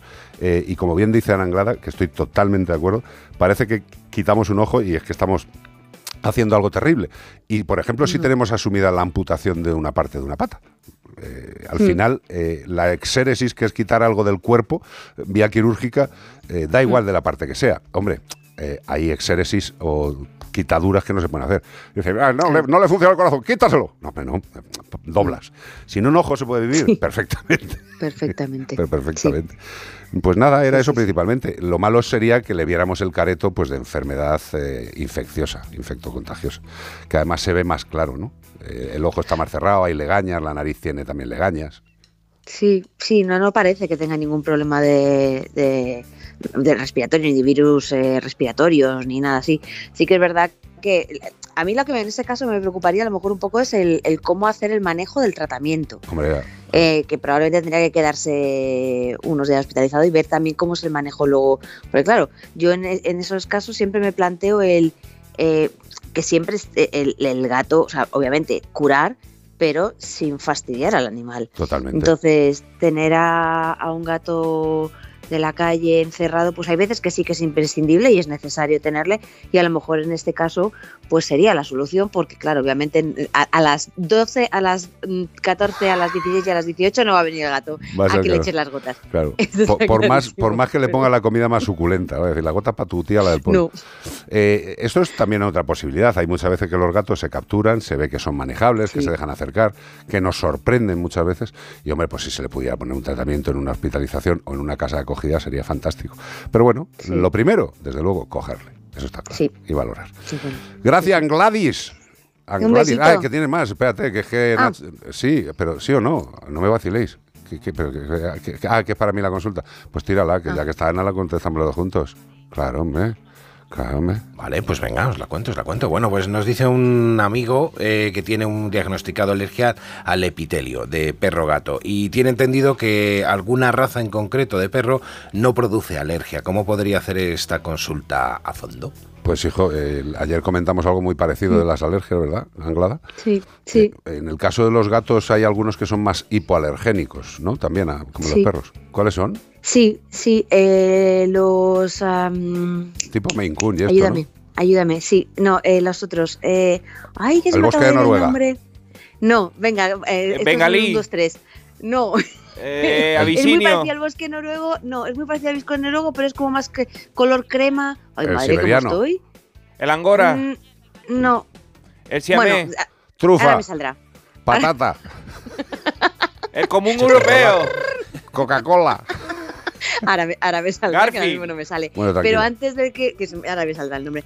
Eh, pero antes de eso, eh, también decir que eh, igual que ayer hablamos del Vetriderm eh, para perros, que es la, la- el líquido este que se le echa a la, eh, A la por piel y al encima, pelo, sí. a la piel, efectivamente sí que es verdad que hay una hay un pienso que sea que ahora mismo en España no está comercializado, pero se puede conseguir a través de diferentes proveedores de fuera de España que eh, sirve para precisamente que eh, la proteína que es la causante de eh, producir la alergia en, en estos animales eh, no la produzcan. Entonces también hay que tener en cuenta eso en gatos, ¿eh? En gatos hablamos, Ah, en perros no, en perros no, pero en, en gatos sí. Eh, En el caso de los perros, pues está el perro de agua español, el perro de agua portugués, el caniche, también, bueno, los westies. eh, eh, yo, yo me iría a caniche y a perro de agua, o bien el portugués o el. Yo, hombre, el español, aunque Portugal es prácticamente familia. Sí. ¿Qué, qué protectora de qué? Apa- Apaguas de los perros de agua. Es que me dice ahora Bea, se le acaba de acordar algo y me lo suelta así en medio. Dice, es que ayer, ayer estuvimos, ayer estuvimos hablando de una protectora de, de perros de aguas especializada y se llama Apaguas. Y Nacho, que está muy gracioso, dice, apaguas o enciendes. Está muy bien. Eh, es un crack. tío. O apaguas y lo debes, o lo debes. Ah, apaguas o- muy bien, sí. Eh, se abre, se que- abre el círculo del humor en Es que como el perro y como el nos has gato. dejado con lo de que ¡Tacatachas! estamos intentando adivinar todavía el gato ese El siberiano, el siberiano. Siberiano, El es el siberiano. El siberiano. Es que estaba viendo justo la imagen, imagina, yo es que soy muy visual, ¿eh? Sí. Y estaba viendo justo la imagen de uno de mis, de mis pacientes Sí. y me salía el nombre del animal, o sea, el nombre Felipe. que tiene, no en la, la raza. Y estaba diciendo, por Dios. Gracias.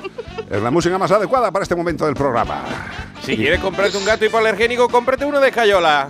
Y si quieres una protectora Apaguas, O si no te convence, cómprate uno hidráulico. Un gato hidráulico tampoco te da alergia. tampoco te lo daría un gato de porcelanosa.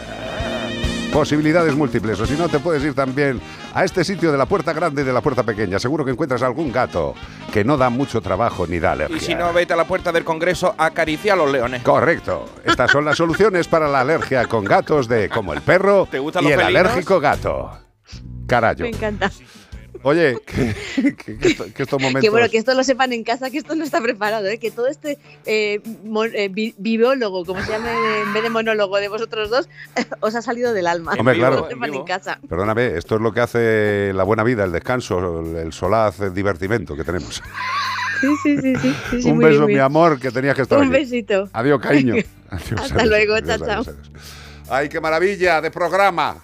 No sé cómo no lo hacen en Onda Cero y se llama como el perro y el gato. Por Dios, qué bueno es este programa. Porque lo hace en Melodía FM. Ahí estamos. Relax. Frankie Goes to Hollywood. Don't do it. Una canción de la de romper muchas articulaciones. Tómate un cafelito relax, Capi Coffee in Exacto. eh, Plaza Mayor. With Milk in Plaza Mayor of Spain. Tenemos los mejores políticos en este país. Saben idiomas, saben de todo. Saben incluso cambiar leyes sin que nadie se las pida. Estamos con Frankie cantando Relax. Relax, que estamos empezando el año.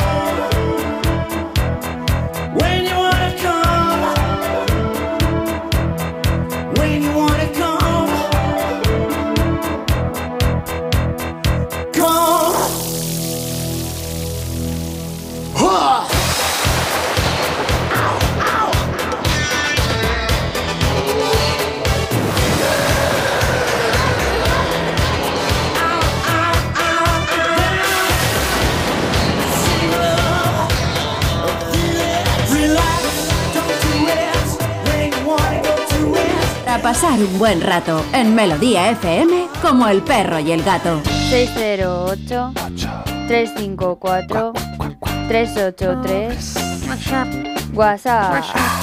Buenas tardes, mascotero. Hombre. El otro día, Le intentaron robar las, las borregas. frente a lo de los petardos, el otro día, una amiga mía, el día de Navidades, se le perdió una perrita de agua que tenía y gracias a Dios apareció. Apareció a 5 kilómetros de su casa. Fíjate ese animal, lo que sufriría corriendo de, de ese ruido asqueroso, de un ruido asqueroso, insoportable. Y Porque hay ruido asqueroso y ruido bonito. El ruido bonito el que se escucha ¿Quién era de esta fondo. persona? Este es Eduardo Este Márquez es nuestro Casa de Eduardo, nuestro, el nuestro sabio de. Jerez. Totalmente, tío. Bueno, pues eh, habla de ruido feo, asqueroso y lo bonito que es esos cencerros sonando detrás que parece que va a empezar Eso es- Heidi. Eso es maravilla. ¿eh? Que de repente va a decir ¡Abuelo! ¿Eh? ¡Niebla! Pues, ¿sabes que hace poco en Navidades le robaron 200 borregas, me parece? Le intentaron. a- ¿Le intentaron a- o le robaron? Es que no me acuerdo si al final su- sucedió. Es, es- es diferente. Pero lo peor no era esto. Lo peor es que amedrentaron al perro, a Quinto, que es un pastor, eh, un border Un perro- collie, un perro pastor, border pastor, collie. ¿sabes? Y estaba el animal afectado de- del susto que se había Hombre, no. llevado, de que se habían metido unos tíos allí. Y por lo visto, cuando se escaparon, lo que hicieron es cambiarse de ropa y la policía dijo: Es que llevan otra ropa.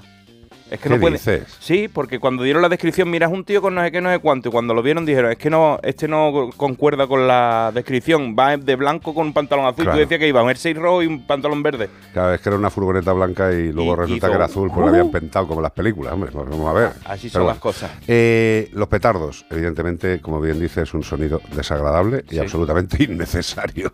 Absolutamente innecesario. Eso es lo que tenemos que tener en cuenta. Eh, el otro día también estaba escuchando un maravilloso. Eh, he visto de nuestro compañero de Leo Harlem, que, que colabora también aquí en Onda Cero, eh, a- lo de 20 años, que ha hecho 20 años, ¿no? De- de- de la especial comedia, de un especial. Y me encanta una cosa que, que decía, eh, que él no entendía las carreras de coches, ¿no? Sí. Vamos a ver, ¿por qué siempre se equivocan de rueda? O sea, cuando va a llover pone la de seco y cuando está seco pone la de lluvia. Y dice, tanto equipo, 50 personas, hay ingeniero, la madre que parió. Dice, si lo que tiene que tener es un pastor. Un pastor que por la mañana, antes de poner la rueda, diga, pues, hoy va a hacer eso. Levanta el dedo, se lo chupa y dice, Claro. ahora llueve. Ponlas de seco. Y ya está, y es cierto. Y es absolutamente cierto. Oye, aprovechando la, la hora de la tertulia del cafelito y de las recomendaciones de documentales, os recomendaré uno que vi anoche que se llama Desextinción, de la 2, eh, con una cómica y un, y un paleontólogo que van por el mundo viendo si es viable hacer una desextinción de algunos animales. En concreto hablamos aquí del bucardo y me quedé loco porque parecía que el documental había hecho yo, porque hablaron de Salguero de Juarros, que era el bisonte, que yo hablé, hice la carta, una trilogía de los bisontes, Sí, y del uro y de todo esto que han... Y el bucardo, que también había hecho otra carta, que también habían traído... eh, y, y habían traído el bucardo de nuevo a la vida, pero se murió, o sea, la- la- se extinguió se extinguió dos veces en una semana, o sea, nació y se murió a la semana. No, no funcionó, no funcionó. Casi- pero ahora Casi como una mosca. pero ahora están con el, con el- con una de las crías de mamut mejor conservada de la historia, han cogido células y están introduciéndolas en elefantes Elefantes. asiáticos, que son los más cercanos en la evolución, y probablemente llegamos a ver pronto algún mamut de nuevo en el mundo. Pues no lo sé.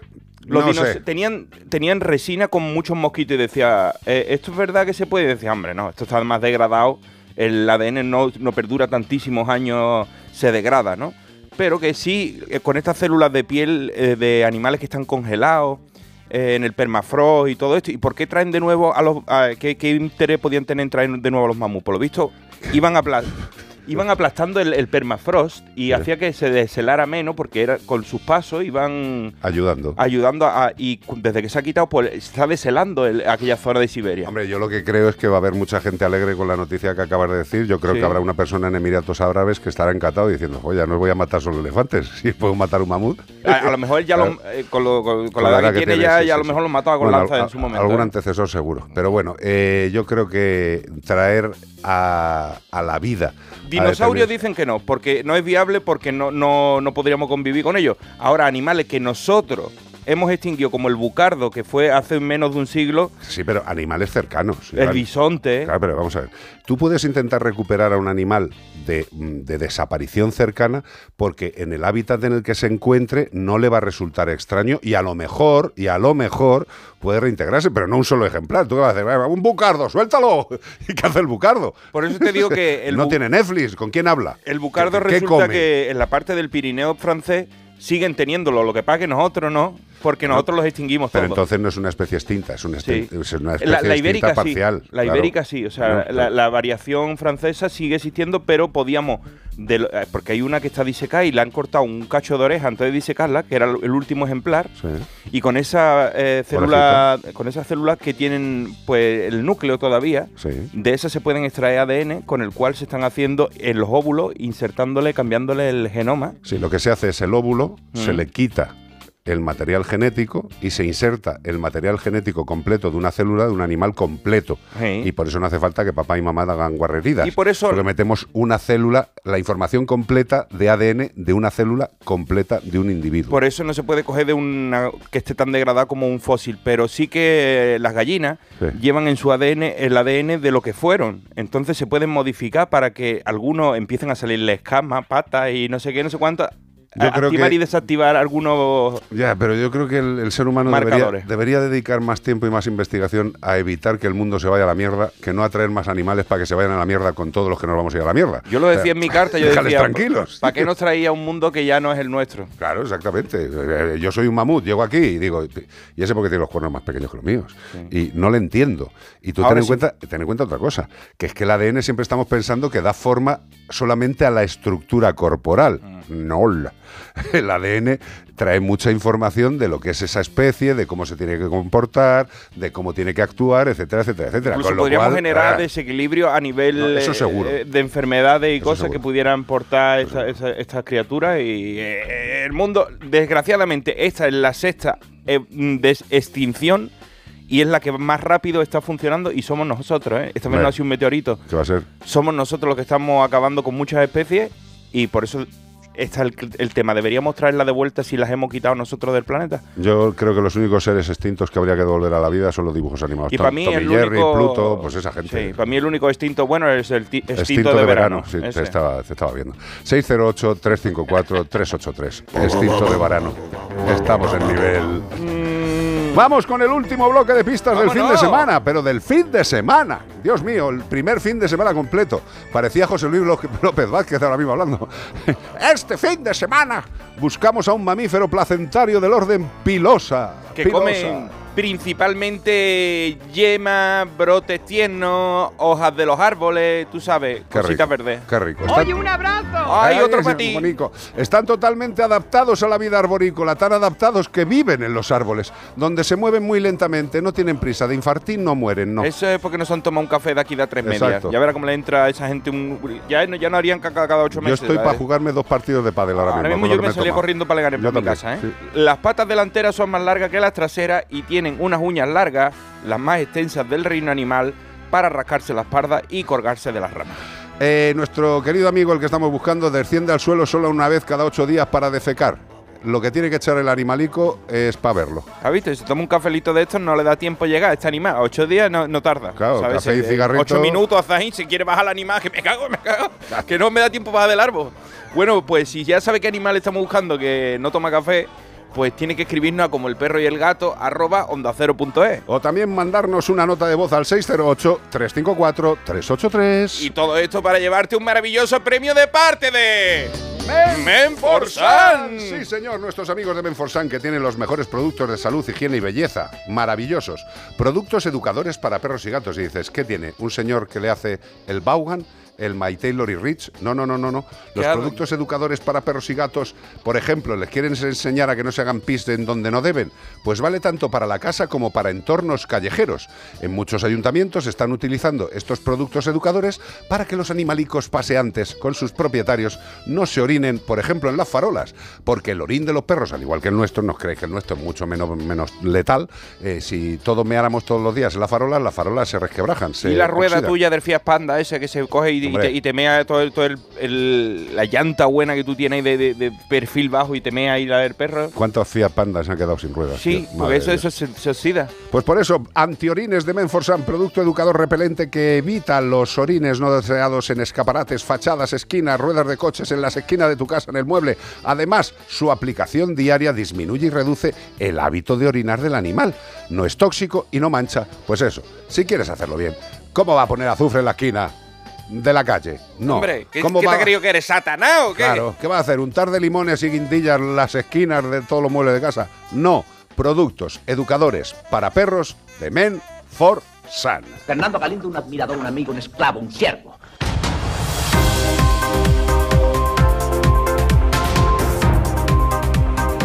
Ayer me, tuve, ayer me tuve que cortar con las noticias porque cogí una noticia que sabía que iba a dar mucha de qué hablar, pero era tan densa y tan profunda que dije, Guillo, esto no hay quien lo, lo reduzca. Digo, No, no, no. me tendría que llevar el programa entero hablándolo porque, por lo visto, han hecho un curso, la Federación Nacional de Caza de Navarra Sí. y el ayuntamiento de allí para, para que sean sanitarios los cazadores. ¿Cómo? O sea, ¿de qué manera? Pues que han hecho un cursillo para Sí. que ahora cuando visceren y todo eso, ellos puedan ser las primeras personas en dar el visto bueno si ese animal está bueno o avisar de que está malo. Ah. Y yo vi el curso y dije, desde 2018 dice que están dando y ahora están entregando los títulos. Y era tan denso de leer porque te decían, según el Real Decreto 9 de diciembre del barra 27 2022, la Unión Europea no hay... Dije, no me he enterado de nada. Bueno, vamos a ver. eh, en principio, eh, todas las piezas de caza que van a ser para consumo tienen que ser valoradas por un veterinario. Evidentemente. Punto- escucha, punto final. Sí. Las actuaciones intermedias y la validez que tenga una actuación intermedia con un curso relativamente profundo o no de una materia en la que entra la salud pública, pues bueno, no lo sé. El que lo Pero haya llamarlo sanitario me pareció muy Bueno, fuerte. pues eh, a lo mejor a lo mejor consiguen la, la certificación de ustedes. antes que los veterinarios. Oye, pues, que nos lo expliquen. Denuncian el lamentable estado de los animales de la perrera municipal de Cieza. Vaya por Dios. Ay, qué cieza la noticia esta. Bueno, hay que decir que si antes dábamos una noticia buena de que habían sido rescatados o adoptados 124 perros, 12 gatos, no sé qué, pues hay otras perreras que son lamentables, según la foto. Yo no puedo dar con- no puedo decir que lo he visto ni nada, por lo que veo en la foto. Una particular ha denunciado el lamentable estado en el que se encuentran los animales de la perrera municipal de Cieza, algo que ya era una queja a gritos de todos los ciudadanos. Si las fotos que yo he visto ahí son verdad, es una pena. Hay que decir que los animalitos allí tampoco es que lleguen oliendo a Menforsan, sino que llegan normal, pues con las castillitas y malitos y... Pero esos perros están fatales, como yo los veo. Apuntan que los perros están desnutridos y se ve que no se estaría cumpliendo el protocolo de eutanasia cero. No sé qué estará haciendo. Que el libro de entrada y salida tampoco está en condiciones y por aquí es por donde sale muchas veces, por la chimenea. Que no se permite hacer fotos. Que no se cumple el horario de apertura al público y que no se realiza el patrullaje periódico por la localidad. Estos tres últimos puntos dificultarían la, adopción de los canes y sobre todo el bienestar de estos animales. ¿Y qué dice el ayuntamiento? Pues desde el ayuntamiento de Cieza aseguran que este mismo jueves el Seprona y la comunidad autónoma han realizado una inspección y no han encontrado ninguna anomalía. Añaden que la empresa cuenta con un veterinario interno y que hay otro externo del consistorio y según ellos no tenemos ningún informe negativo de nadie. Mm, ¿A quién nos creemos? ¿A las personas que lo han visto o a la parte del ayuntamiento y la, y la, Es que había una concesión de esta, ¿cómo se llama? Un, Sí, un concurso un y, concurso público para ver quién eh, lleva la perrera y la y como no perrera- hace el lío, pues lo lleva el que yo lo llevaba antes, que no lo llevaba muy bien. Y, Bueno, pero yo, yo lo que digo siempre, si, si una población eh, o una entidad de protección o la gente de una población creen que se está actuando de mala forma en alguno de los servicios municipales y dentro de esos servicios municipales también se encuentran los servicios de recogida y mantenimiento de los animales de compañía del pueblo, eh, pues que lo denuncien. Eh, hay muchos, hay muchas entidades eh, colectivos de abogados animalistas que les pueden ayudar, pero evidentemente hay que aportar pruebas, hay que aportar cositas y ir con un abogado y hacer eh, la denuncia que que quede constancia en la entrada ya he del visto que, que ayuntamiento. dicen que no permiten fotos, no permiten Bueno, pues, visitas. pues eso, todo esto blindados, denuncia.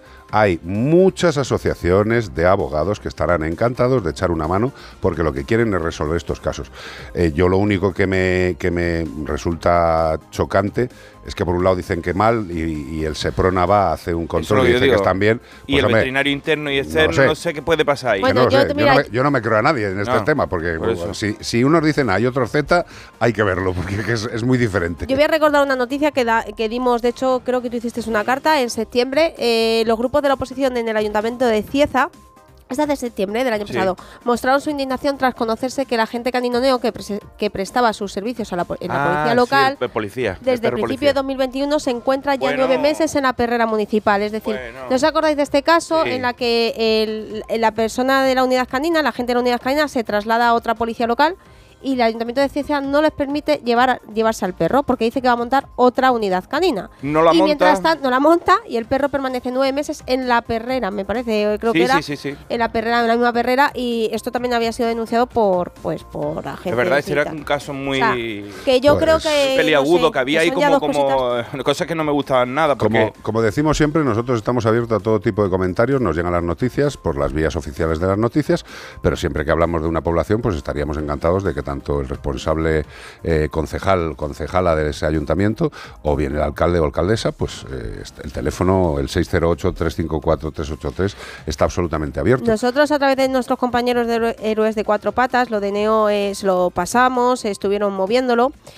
Y bueno, pues la carta que recibieron de respuesta eh, del ayuntamiento fue que, básicamente por resumir, es que el perro iba a sal- no iba a salir de momento de la perrera y no había fecha de salida. Mm. Esto es del 5 de octubre, ¿eh? tengo aquí el escrito de Héroes de Cuatro, que le pasaron a Héroes de Cuatro lo Patas. hicieron un poquito como para hacerle La puñeta. la puñeta a la persona que lo había criado, porque él lo que hizo es trasladarse de. de- Sí, que pidió un traslado. un traslado que le venía mejor por la familia suya y entonces le dijo, oye, y este perro que trabaja conmigo me lo llevo para seguir trabajando allí. Y dijeron, no, este perro no es tuyo, se queda aquí y se va a quedar en la perrera y te, y te Vamos a aguanta. ver, ¿sabes? vamos por partes. Si el perro es del ayuntamiento, el ayuntamiento tiene todo el derecho y obligación a quedarse el perro.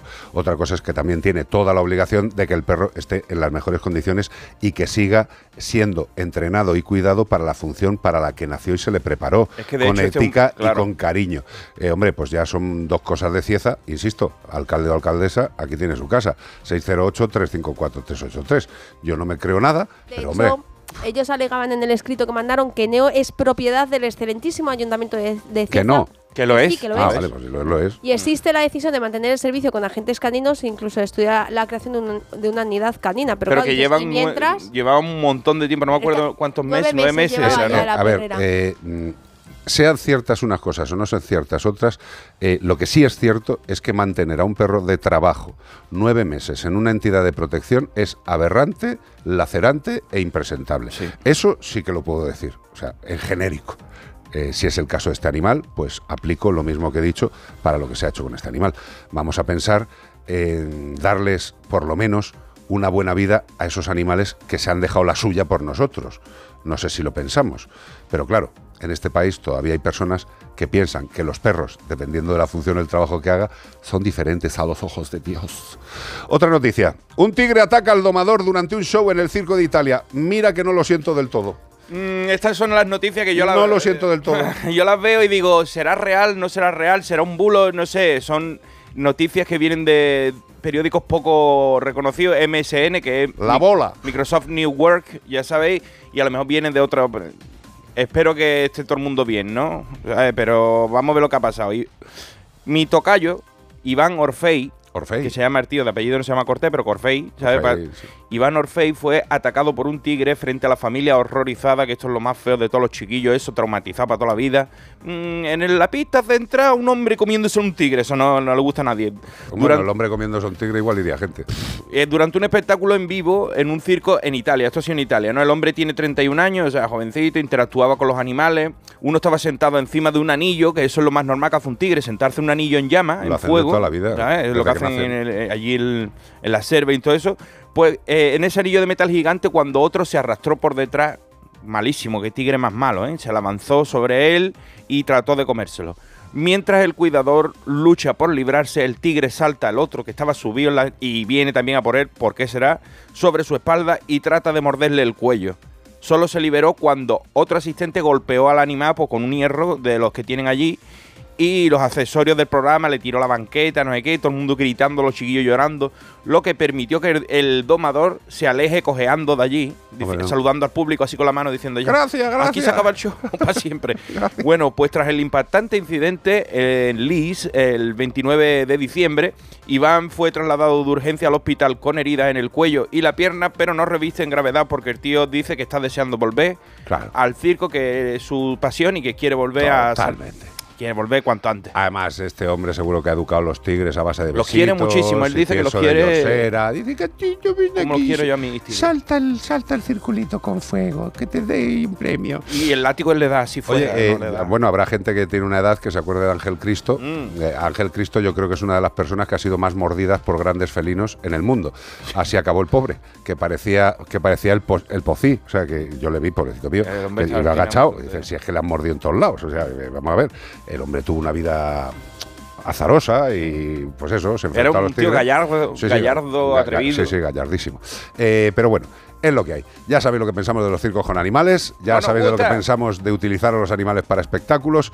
Y hombre, pues si te pones delante de un tigre, le intentas enseñar y que salte por un arito, y un día el tigre dice, pues mira, Julián, o en este caso Iván, Hoy no. me apetece, pues si te pega un bocado, eso que te has ganado.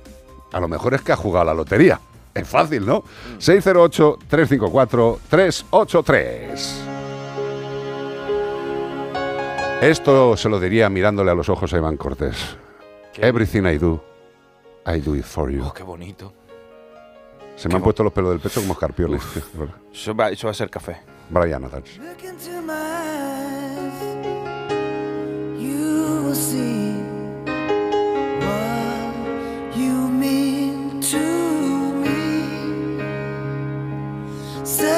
your heart.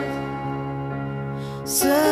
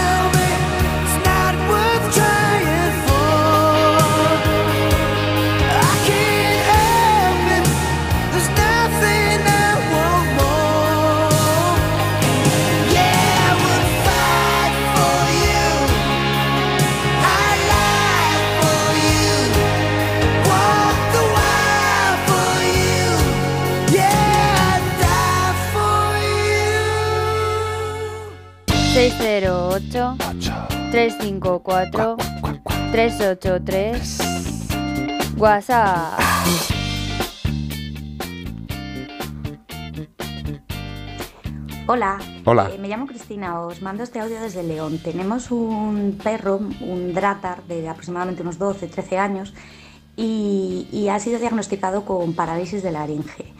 Es un perro que aparte tiene otras patologías, pero bueno, al final hemos decidido que debido a la respiración que tiene ahora mismo es preferible arriesgarse y, y realizar la operación.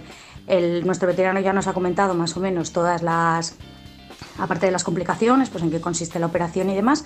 Pero bueno, nos gustaría escuchar eh, lo mismo o algo diferente pues por parte de otros veterinarios y un poco como, pues eso, que nos expliquéis también cómo es la operación, cómo van a ser los cuidados una vez le operen y, si conocéis de otros casos que les hayan operado de parálisis de laringe, pues si ha ido bien y, o cuáles son las, posibles complicaciones. Gracias.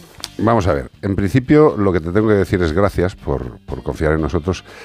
Vamos a ver, eh, es que la parálisis laringea es... eh, a ver, se puede presentar de muchas formas. La verdad es que siendo el animal tan mayor, lo que requiere es una cirugía eh, no del todo reparadora, pero sí que facilite un funcionamiento de, de la laringe. Eh, yo el último que vi de estos animales, solamente con hacerle, es, es- a ver si me explico, si tú quemas algo, o sea, si tú calientas una punta al rojo vivo de, de, yo qué sé, de, de un punzón. Una aguja, sí. Un punzón, un punzón Sí, algo más sí, gordo, ¿no? Tú lo calientas al rojo vivo y en la zona donde se inserta lo que es la salida de la laringe, das unos puntitos con esa punta caliente, que lo puedes hacer con un bisturí eléctrico, con otras cosas, tú lo que produces es una contracción de ese tejido. Hay veces que con técnicas sencillas se puede lograr lo que se pretende solucionar en la parálisis laringe, pero hay veces que hay que hacer más cosas. Yo evidentemente no tengo ni la más remota idea de la gravedad que tiene el animal en el tema de la parálisis laringe. Estamos viendo el vídeo, eh, bueno, pues al animal se le ve que, que- que tiene movimientos y que le cuesta manejar. Evidentemente la cirugía es, eh, yo te diría que imprescindible. ¿Por qué?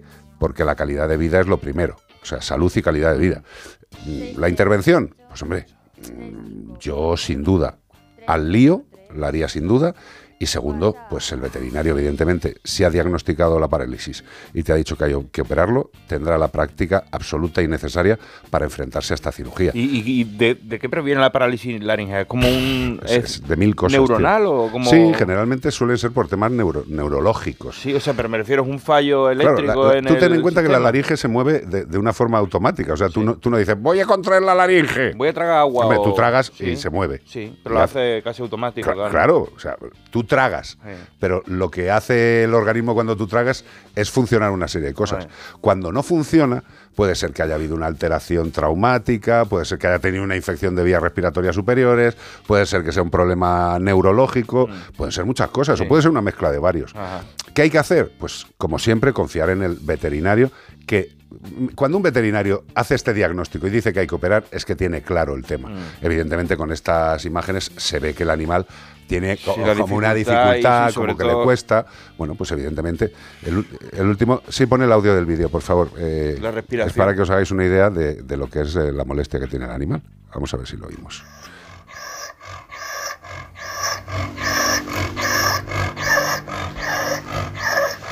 Y eso estando en, en reposo, ¿eh? Es una puñeta, tío.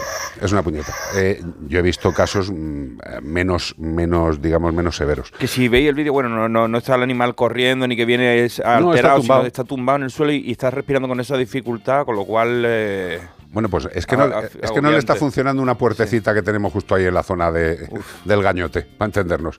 Y hay que, hay que hacerlo de alguna forma.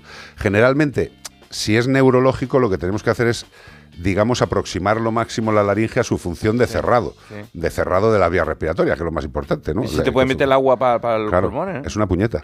De hecho, uno de los casos últimos que yo vi eh, se diagnosticó por eso, porque es que los dueños flipaban. O sea, el animal comía Y se le iba por y otro no, lado. no, cuando comía, eh, lo que es lo, lo más gordo, no le afectaba, no se le iba por otro lado. Pero el agua, el líquido, sí se le iba Se por le otro por lado y tosía, tosía, tosía, tosía, y ya está. Pero bueno, eh, tranquila, tranquilos, y llámanos cuando se le haya intervenido y nos cuentas qué tal ha ido todo. Que esperamos, Cristina, que vaya faringeamente bien y laringeamente bien también, que es lo que tiene efecto.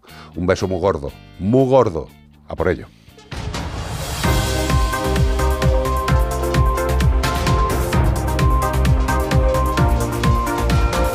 También si queréis enviarnos vuestras noticias podéis hacerlo al 608-354-383. Oye, y aprovechad para decir que nos podéis seguir en nuestras redes sociales, cada uno personales, que también tenemos y durante la semana hacemos muchas cosas. El ridículo. Hacemos directos en Facebook, Iván Cortés Radio en Facebook y YouTube, a como el perro y el gato en como el perro y el gato y acá CPG-radio y después que ladre el siguiente, arroba que ladre el siguiente en Facebook y YouTube también, Twitch, Impresionante. Carlos-mascotero en Instagram y Bea Mascotero en Instagram, YouTube, Facebook, TikTok, Twitch y una caracola de la playa también puede escuchar a Bea que usa todas las redes. Yo me he quedado en la primera frase que has soltado. Tú nada más que... Que te sepas tú mi Instagram me pone, tío. Yo no tengo ni idea. Pues fíjate, es que soy un No, máquina, tío, soy un máquina, soy un influencer, tío. Yo seguirme en Iván Cortés Radio y todo lo demás y todo lo que hemos dicho, que durante la semana seguimos dando cañitas. Por eso, como eres tan bueno, no te vayas. No te vayas. Don't go.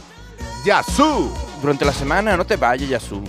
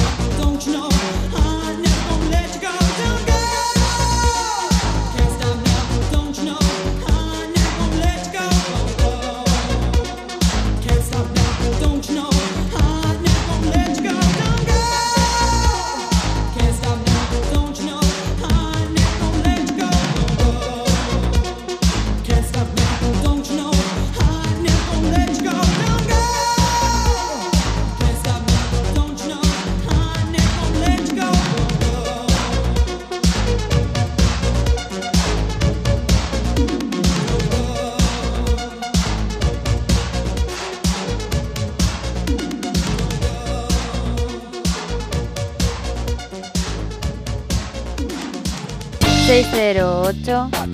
...354... ...383... WhatsApp...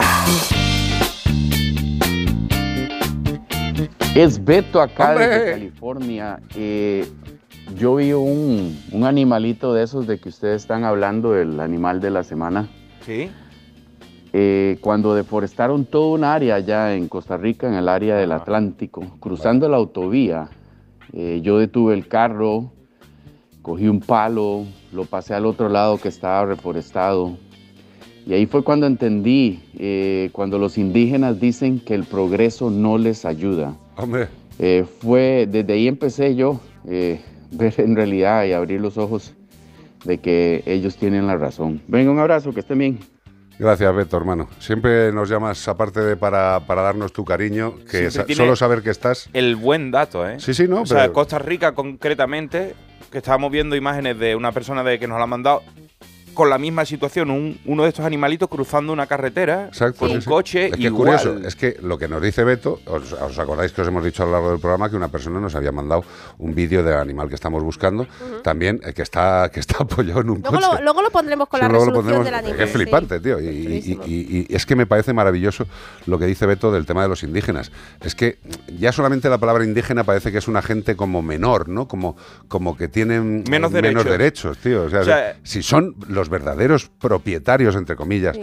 del territorio en el En que habitan, África hay zonas que ellos viven desde su inicio de la humanidad de un lago y entonces dice, mira, ese lago tiene petróleo, entonces vamos a quitar el lago, os damos un dinerito y dice, no, no, no, no. O sea, si nosotros vivimos de los pescados, pero os vamos a dar dinerito y él dice que quita dinerito, Claro. que llevamos viviendo de eso y del dinerito ese no sabemos cuánto vamos a vivir. Pero esto es como hablamos, igual que indígenas, cuando hablamos del mundo rural, la gente que vive en el Exacto, mundo, que muchas es veces infravalora el conocimiento, que es como, ay, la gente de los pueblos, perdóname, tiene, o sea, es lo que lo La del gente pastor de que los pueblos antes. tiene más conocimiento global, natural, que cualquiera de la ciudad. Que un tío en traje de chaqueta que pone una firma y, Hombre, destru- vamos ya. y destruye 200 hectáreas para montar un, super, hotel, un- sí. un centro comercial. Y tú dices, pero ese tío, ¿quién, la, ¿quién le ha explicado? Nadie, porque él, aunque se lo expliquen, va a decir, me interesa más un centro comercial que cuatro pajaritos de eso. Hombre, por supuesto, tío. y- Oye. y la pela es la pela. Y hablando de Costa Rica, Luisa también, que nos escucha Mm. desde Costa Rica, también nos ha mandado precisamente diciendo, oye, este animal está aquí en mi país. Y por cierto, aprovecho que Luisa nos ha llegado el paquete. Nos Ah, mandó Luisa, bueno, unos ha- sonado fatal lo que has dicho, ¿eh? Luisa, nos ha llegado el paquete. ¿De quién? De Luisa. De Pero qué paquete, hombre, El- por Dios. De, café, de Costa Rica que nos va a mandar Café, café. Y a- yo lo sé que voy a hacer, voy a coger unas cápsulas de Nespresso que hay que lo puedes rellenar para poder usarlo. Con la cafetera. Porque yo digo, ¿cómo me, cómo me tomo yo esto con un calcetín? como Te Martín compras, te compras una cafetera Una italiana. italiana. de las de toda la vida. De las de encima de, de las de la- rico, Sí, rico, esa, rico. esa la tengo yo, lo que pasa es que se me quemó el mango, porque es de plástico y se quemó, entonces... eh, A ver, Iván, eh, todo en esta vida tiene un precio según la calidad. O, O sea, si se com- te ha más que- je- es si más se- jefesa, ¿eh? Sí, pero, pero- pero, o sea, más jefesa de las de, de las de clase cero. Lo que pasa es que yo soy Iván Cortés, más jefesa no puede conmigo porque yo dejo la, la, la vitrocerámica encendida a lo mejor 10 horas. 10 horas y Claro. viene se ha derretido Juan Bardet, todo Claro. el mundo está. O sea, derretido A mí lo que nos dijeron el otro día, eh, Tito de Reinfer, ¿vale? Sí. Que estuvimos allí en Reinfer otra vez visitando a los animales. Y, y bueno, y nos, nos comentaba que él, precisamente una vez, una amiga también de Costa Rica le mandó café y dijo, ojo, que yo Ah, me lo sí, tomé sí, sí. por. Él es cafetero, ¿eh? encima. Y era buen café. Que se lo tomó por la mañana y era por la noche y no era capaz de dormir. Por la dijo, noche claro, que es estaba en amnesia. Sí. Estaba eh, eh, de fiesta. No, que nos dijo que, claro, es mucho más potente que el café que por lo visto se vende aquí en España. Nos dijo, ojo, echaros poco, no toméis mucho. Yo me lo voy a tomar según me levante. Sí. Según me levante y... Pero vamos, es que yo el café, y tú lo sabes, que yo me puedo tomar un Se- café, se un por la cubo, noche. es que se echa un cubo de café, el tío. Yo que lo huelo y ya estoy como... Es que no bebe café, abreva café. Estamos totalmente de acuerdo. Incluso me bañaría en café. Sí, el Sobre tío. todo por el color. Me da buen rollo. Te pone moreno. Además, solo, o sea, Carlos toma el café solo. ¿Negro? sin- negro, o sea, sin leche, Solo y sin azúcar, sin ningún tipo de historia. Hace años siempre te he Claro, conocido. pero es que es lo, como se toma el café. O sea, Yo tuve una época de mi vida que lo tomaba con azúcar y lo que yo mm, sentía era el dulzor de- del azúcar, no el amargor y el sabor especial del café. Si tomas café, pues toma café. Si, ah, ¿Tú a una Coca-Cola le echarías más azúcar? Si te estás tomando la Coca-Cola No le cabe, no se diluye. Dios. No se Tú, diluye. tú la echas y si sale, se sale sola porque dice, no cabemos, no cabemos más. ¿Sabes cómo se llama eso? Saturación. Saturación. 608-354-383, unos consejos y volvemos ya. Para pasar un buen rato en Melodía FM como el perro y el gato. ¿Y tú que tienes hijos adolescentes, qué necesitas para tu seguridad? Mi preocupación son mis hijos, que ya son más independientes y pasan mucho tiempo fuera de casa. Me preocupa que les pueda pasar algo. Pues en Securitas Direct tienen una alarma para ti. Porque en su app tienen un botón SOS con el que pueden pedir ayuda en caso de emergencia. Y con las cámaras puedes saber cuando llegan a casa y ver que están bien. Y es que tú sabes lo que necesitas y ellos saben cómo protegerte. Llama ahora al 900-146-146 o entra en securitasdirect.es y descubre la mejor alarma para ti.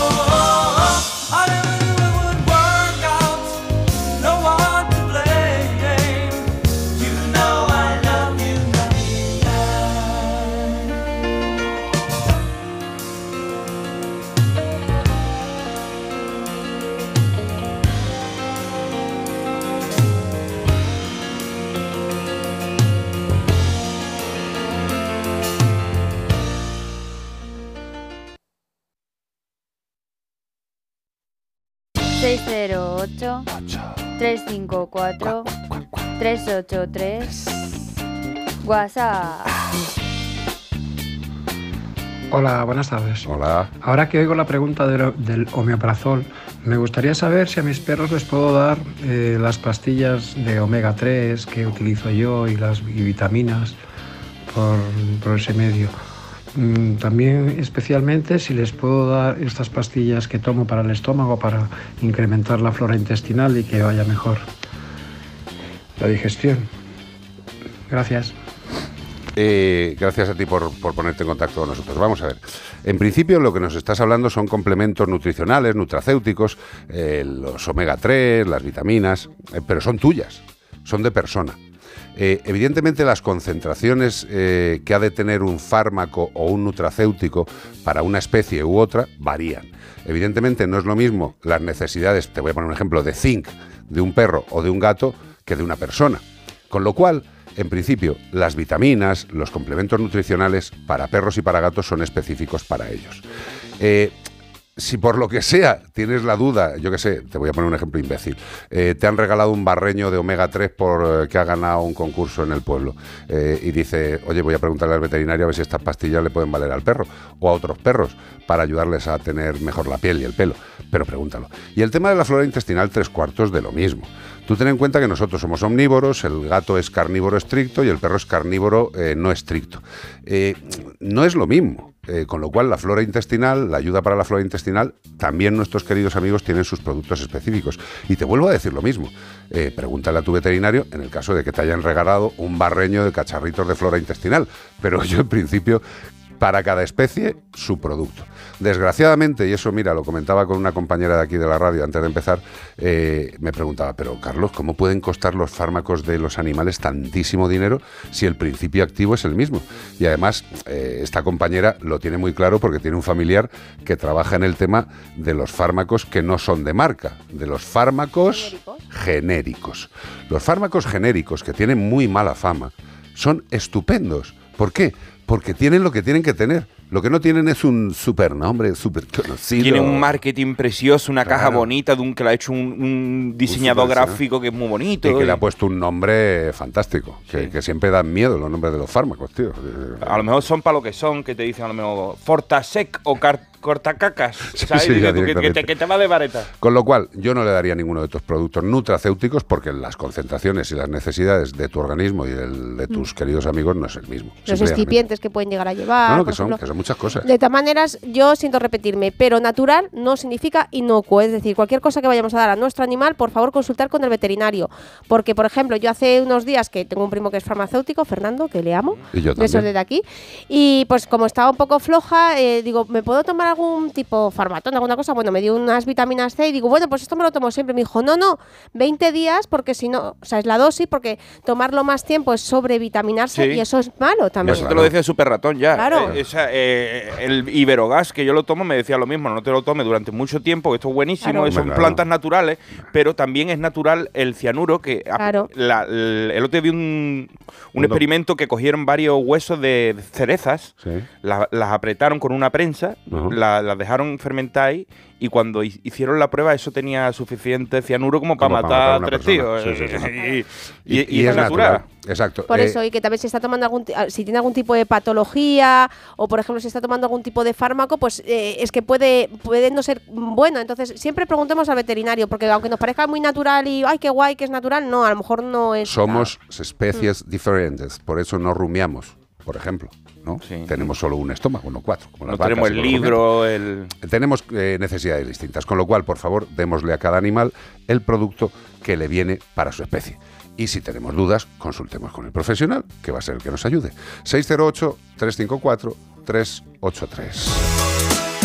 ¿Sabes qué me ha dicho un amigo por aquí por el por los mensajes de, de las redes? Que está más bonito que un San Luis. Que ha entrado, se ha conectado y eso, y dice, por fin te conozco y todo eso. Dice, pero tu voz me suena a la de Kiko Narváez.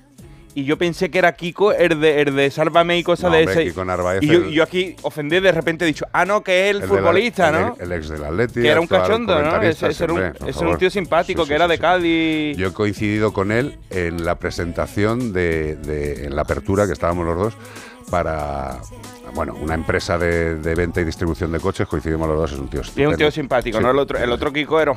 Ese no me gusta, ¿eh? Que me comparéis con el otro. ¿Sabes quién te digo, no? Sí, Eh, sí, sí, pero déjalo. Que pone, mejor llama a Kiko. O sea, que Pero ese no es Narváez. Better Call Saul. Pero ese no es Narváez. Ese no es Narváez, menos mal que el, tú- el futbolista me cae bien. Tú para los apellidos y los nombres de los que nos escriben te los conoces a todos. Pero, tú, del- pero pero de, los, de los famosos no. de los famosos para ti son casi más desconocidos.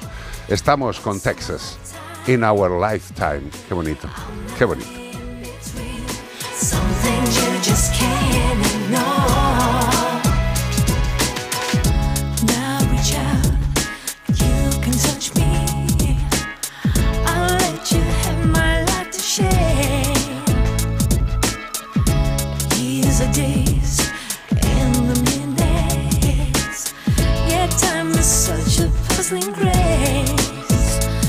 Understand that it is hard to tell you that I've given all I have to give.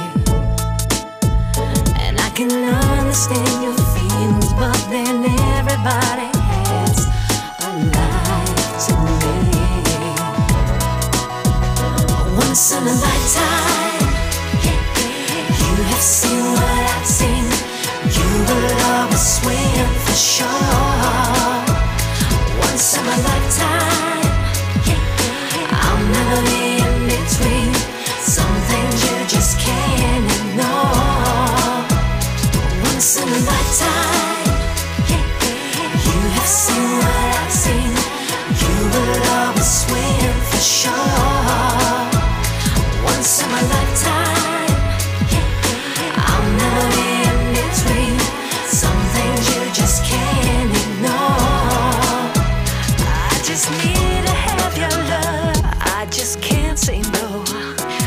It's a gift from way above. I just can't say no. It's the one big difference. If there's one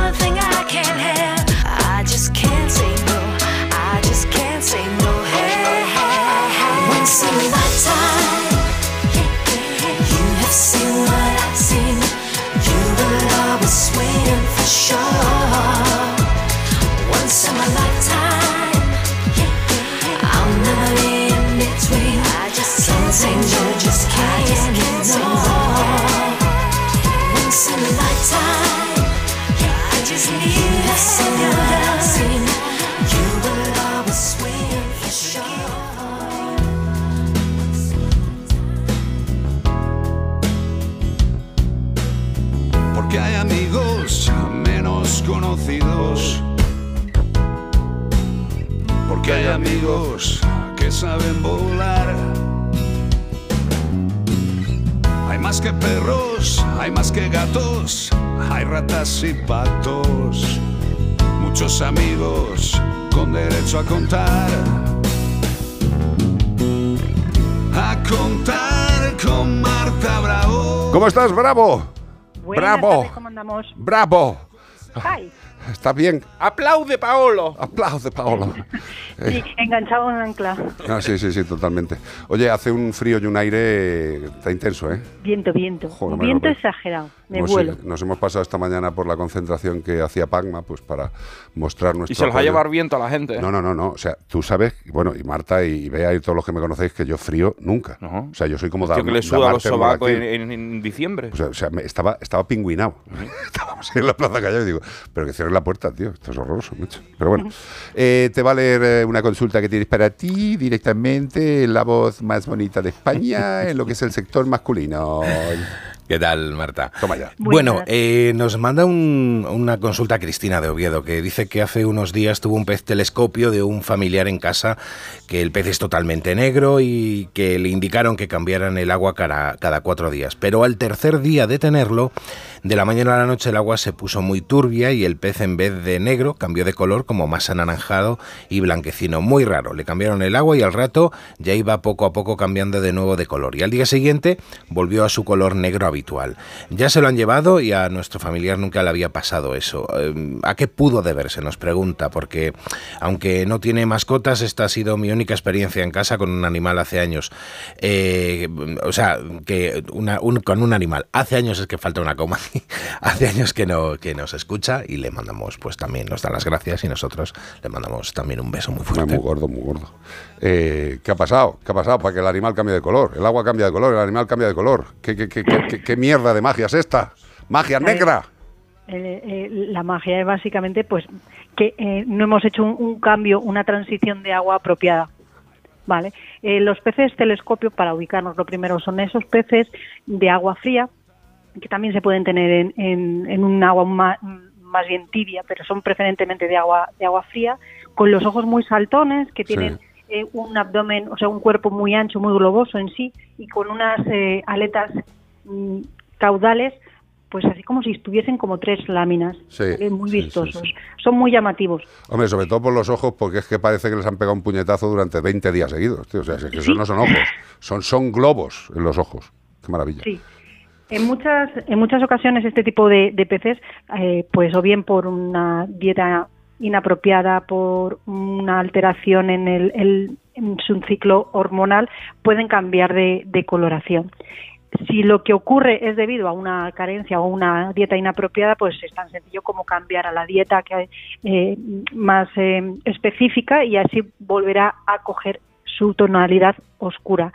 En otras ocasiones se, se, van formando como unas especies de manchas blanquecinas y anaranjadas que van cubriendo desde el abdomen hacia arriba y eso es más difícil de, de volver a, a conseguir que el sí. animalito sea totalmente negro y muchas, muchas ocasiones se debe simplemente a una alteración en el hábitat, en el entorno, bien porque haya un exceso de, de calor, una eh, incidencia distinta o mejor dicho una concentración distinta de oxígeno. Son animales que aunque son resistentes y su vida mínimo suelen ser unos 5 o 6 años e incluso eh, luego pues dependiendo de los cuidados podemos prolongarla durante muchos más, eh, son muy sensibles, a pesar de que suelen ser los peces de inicio a los que a las personas que les gustan los los eh, pues el mundo de, de- de los peces, de los acuarios, suelen empezarse con ellos porque dicen que son sencillos. Pero ojo, el hecho de que sean más sencillos que el resto no quiere decir que no haya que darles, como decimos siempre, eh, un cuidado, claro. apropiado, porque podemos estar provocando que un exceso de oxígeno o una carencia del mismo en el en el acuario, mm, pues sea letal para ellos Claro. que a lo mejor tenga una incidencia o una temperatura inapropiada en, en el terrario, bien porque sea muy alta o muy baja, puede ser letal para ellos. Y en ocasiones, cuando hay una, eh, una alteración de coloración que vuelve eh, al, al- al hacer otro cambio o, al- o simplemente al reubicarlos donde estaban anteriormente, vuelve todo a la normalidad, pues básicamente es eso, que hemos alterado su entorno y él se ve afectado. Pero además- si por el contrario, Sí, sí, perdona. No, acaba, acaba, perdona. Decía que si por el contrario lo que aparece en el agua, por mucho que hagamos cambios, va provocando en el animal pues que eh, las aletas como que se despeluchan, que aparezcan lesiones blanquecinas en su cuerpo, ahí es una enfermedad, es una patología que debemos visitar al veterinario o un especialista en peces, eh, que probablemente, aparte de que le llevemos imágenes de nuestro pez, nos pida una muestra de, de agua para hacer algún tipo de... em, De corrección, claro. de corrección de pH, de nitritos, de nitratos, de, eh, pues como decía, concentración de, de oxígeno y que eh, nos ponga un tratamiento, en ocasiones antibiótico en el propio agua, que hace que el animal eh, pues se ponga sano otra vez. Pero hay que tener mucho cuidado con, con las alteraciones, porque muchas ocasiones dicen, no, mira, es que me gusta más que la pecera esté aquí pegada a la ventana. Sí, claro, que le dé bien de luz, un- que le salga otro. que le salgan bien de tenemos un algas y todo eso. de claro. luz, que aparecen algas, como bien dices, por todos los lados, incluso unas alteraciones térmicas, unas variaciones térmicas muy grandes, que puede ser que el animalito no lo soporte. Mira, para yo ya sabes que soy de ejemplos y de facilitar dentro de lo que se pueda. eh, evidentemente, muchas veces nos parece raro que un animal, como este caso de, de este pez, que cambie de color. Eh, imaginaros los ingleses en Marbella. O sea, llegan de color, llegan de color, de color blanco absoluto y en unos días están de color rojizo. Luego pasan por el morado, pierden la piel y luego ya recuperan el color cuando están volviendo a su tierra. Eh, los cambios externos nos provocan alteraciones en la cubierta, a los peces también y a todo tipo de animales. Es así de sencillo. Exacto. Y mientras que sean alteraciones eh, por alteraciones en la piel por una modificación del hábitat y que seamos capaces de reconocer esa alteración nos permite reaccionar a tiempo. Ojo, si no lo hacemos a tiempo podemos tener problemitas. Pues sí. Oye, una cosa que quiero remarcar es que Marta ha dicho eh, que si no, que si vemos un tipo de coloración, blanquitas y tal, que lo lleváramos al veterinario. Yo creo que hay mucha gente que, que no sabe que hay mm, veterinarios mm, clínicas veterinarias que eh, eh, tratan peces, incluso los operan. Aquí en Hombre. Madrid Sí, tenemos exacto. animales exóticos 24 horas, Nuestros amigos de animales exóticos 24 Que si horas tú que en las cuelgan, redes, que o cuelgan sea, unos vídeos maravillosos. quitando tumores y todo a, a Sí, sí, peces. sí. O sea, Sí. Claro. Y que todo... Es que muchas, oc- eh, perdona Beatriz, pero es que en muchas ocasiones consideramos que los peces son, pues eso, como de segunda. Claro, y ¿Te merecen acuerdas también eso, lo mismo. eso que hablábamos de que bueno que había animales así como de primera como de segunda dentro de lo que es animal de compañía. Claro. Pues por desgracia los pececitos parece Que se lo digan al pez a ver si él se siente de primero o de segunda. Dice, tú que eres más grande, muérete tú, hombre, que abultas más y quitas mucho más recursos. No, yo quiero aquí re- Hombre, precisamente lo que dice Marta, no recalcar que cuando nosotros incorporamos un ser vivo, que es un ser vivo, me da igual que sea un pez, un perro o, o lo que sea, a nuestra a nuestra familia merece todo tipo de cuidados y los, se los tenemos que proveer. Y si hay que llevar al veterinario al pez, pues se lleva al veterinario al pez. Pero Y escucha- si te has, deja- te has dejado 100 euros más que lo que vale un pez, porque hay mucha gente que dice, es que para lo que me vale ir al es que veterinario me vale, vale, menos. es que el pez vale un euro y medio. Y digo, ya, pues no lo tengas, tío, que es un ser vivo. O sea, deja de mirar el es precio. Una sí. manera muy muy limitada de ver a, a los animales. Hombre, si soportamos a los cuñados, ¿cómo, cómo no vamos a soportar Y os a los acordáis, yo, no sé si seguir haciendo lo de las ferias que ibas y te llevabas el pez cuando Eso está pequeños. absolutamente prohibido. Otra Eso cosa ya- que suceda. no, no, Claro, ya no eso se ya no puede.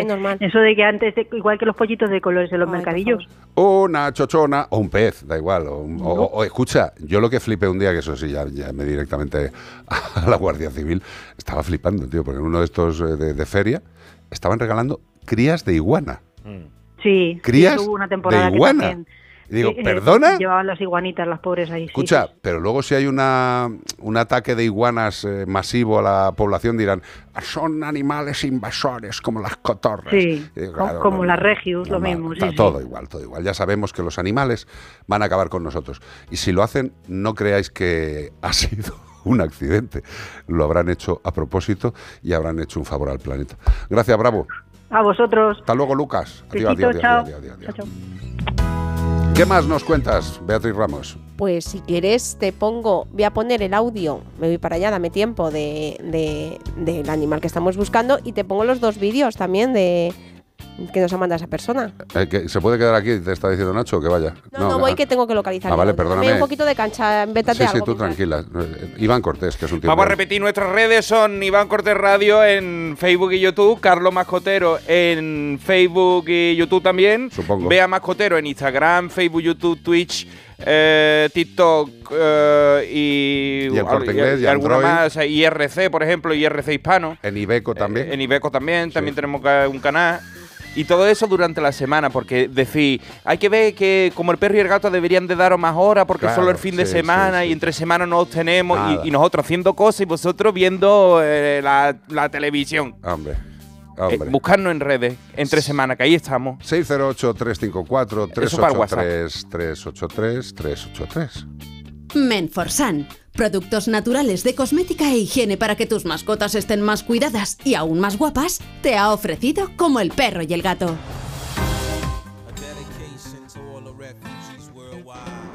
Hola, creo que os referís al perezoso. Correcto. Y ahora mismito os mando un vídeo que hicimos el invierno pasado en Costa Rica. Bueno, nos manda un vídeo maravilloso, que yo ya lo he visto, que está el perezoso enganchado al coche. Como si lo estuvieran cacheando, ¿no? Es no, sí, es que si aparece un policía por detrás es absolutamente creíble. Es una maravilla. Estos animales eh, no le hacen daño a nadie.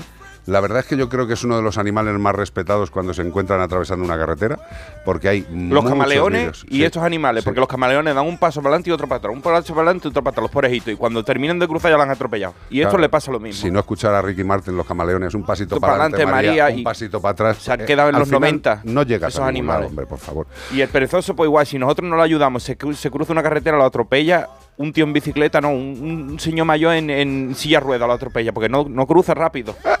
El poreíto. Bueno, familia, que gracias por haber estado este fin de semana con nosotros. Sabéis que estamos en las redes sociales, como ha dicho Iván Cortés. Y que volvemos programa. pronto. Volvemos el fin de semana que viene, haremos muchas cosas y os las iremos contando. Gracias, Ignacio Arias. Esa voz que te sale del cuerpo es alucinante, pero es más alucinante el resto de cosas que tienes, bonito. Eso es mucho más bonito. Gracias, Ramos. Gracias por ese trabajazo. Maravillosa imagen la del perezoso agarrado al coche. Si podéis verlo. Cortés, es un placer. Igualmente, Rodríguez, nos vemos la semana que viene aquí y durante la semana en las redes. Esta semana tiene directo. Pues no lo sé. Es para la siguiente. Yo lo, yo lo que que, me, el siguiente. lo que me vaya diciendo, vea. ¿Cuándo ladramos? No lo sé. Tienen que, mm, tienen que confirmar los invitados. cuando pueden? Que tenemos son- dos invitados que quiero entrevistar desde hace tiempo. Ahí en que ladre el siguiente, pero bueno. Son directos multitudinarios, no os lo perdáis Sí, porque sí, sí, son como un simposio. De hecho, tenemos una línea directa de emisión para la Casa Blanca, eh, porque le interesa mucho a Biden. Y bueno, pues le hemos mandado una línea.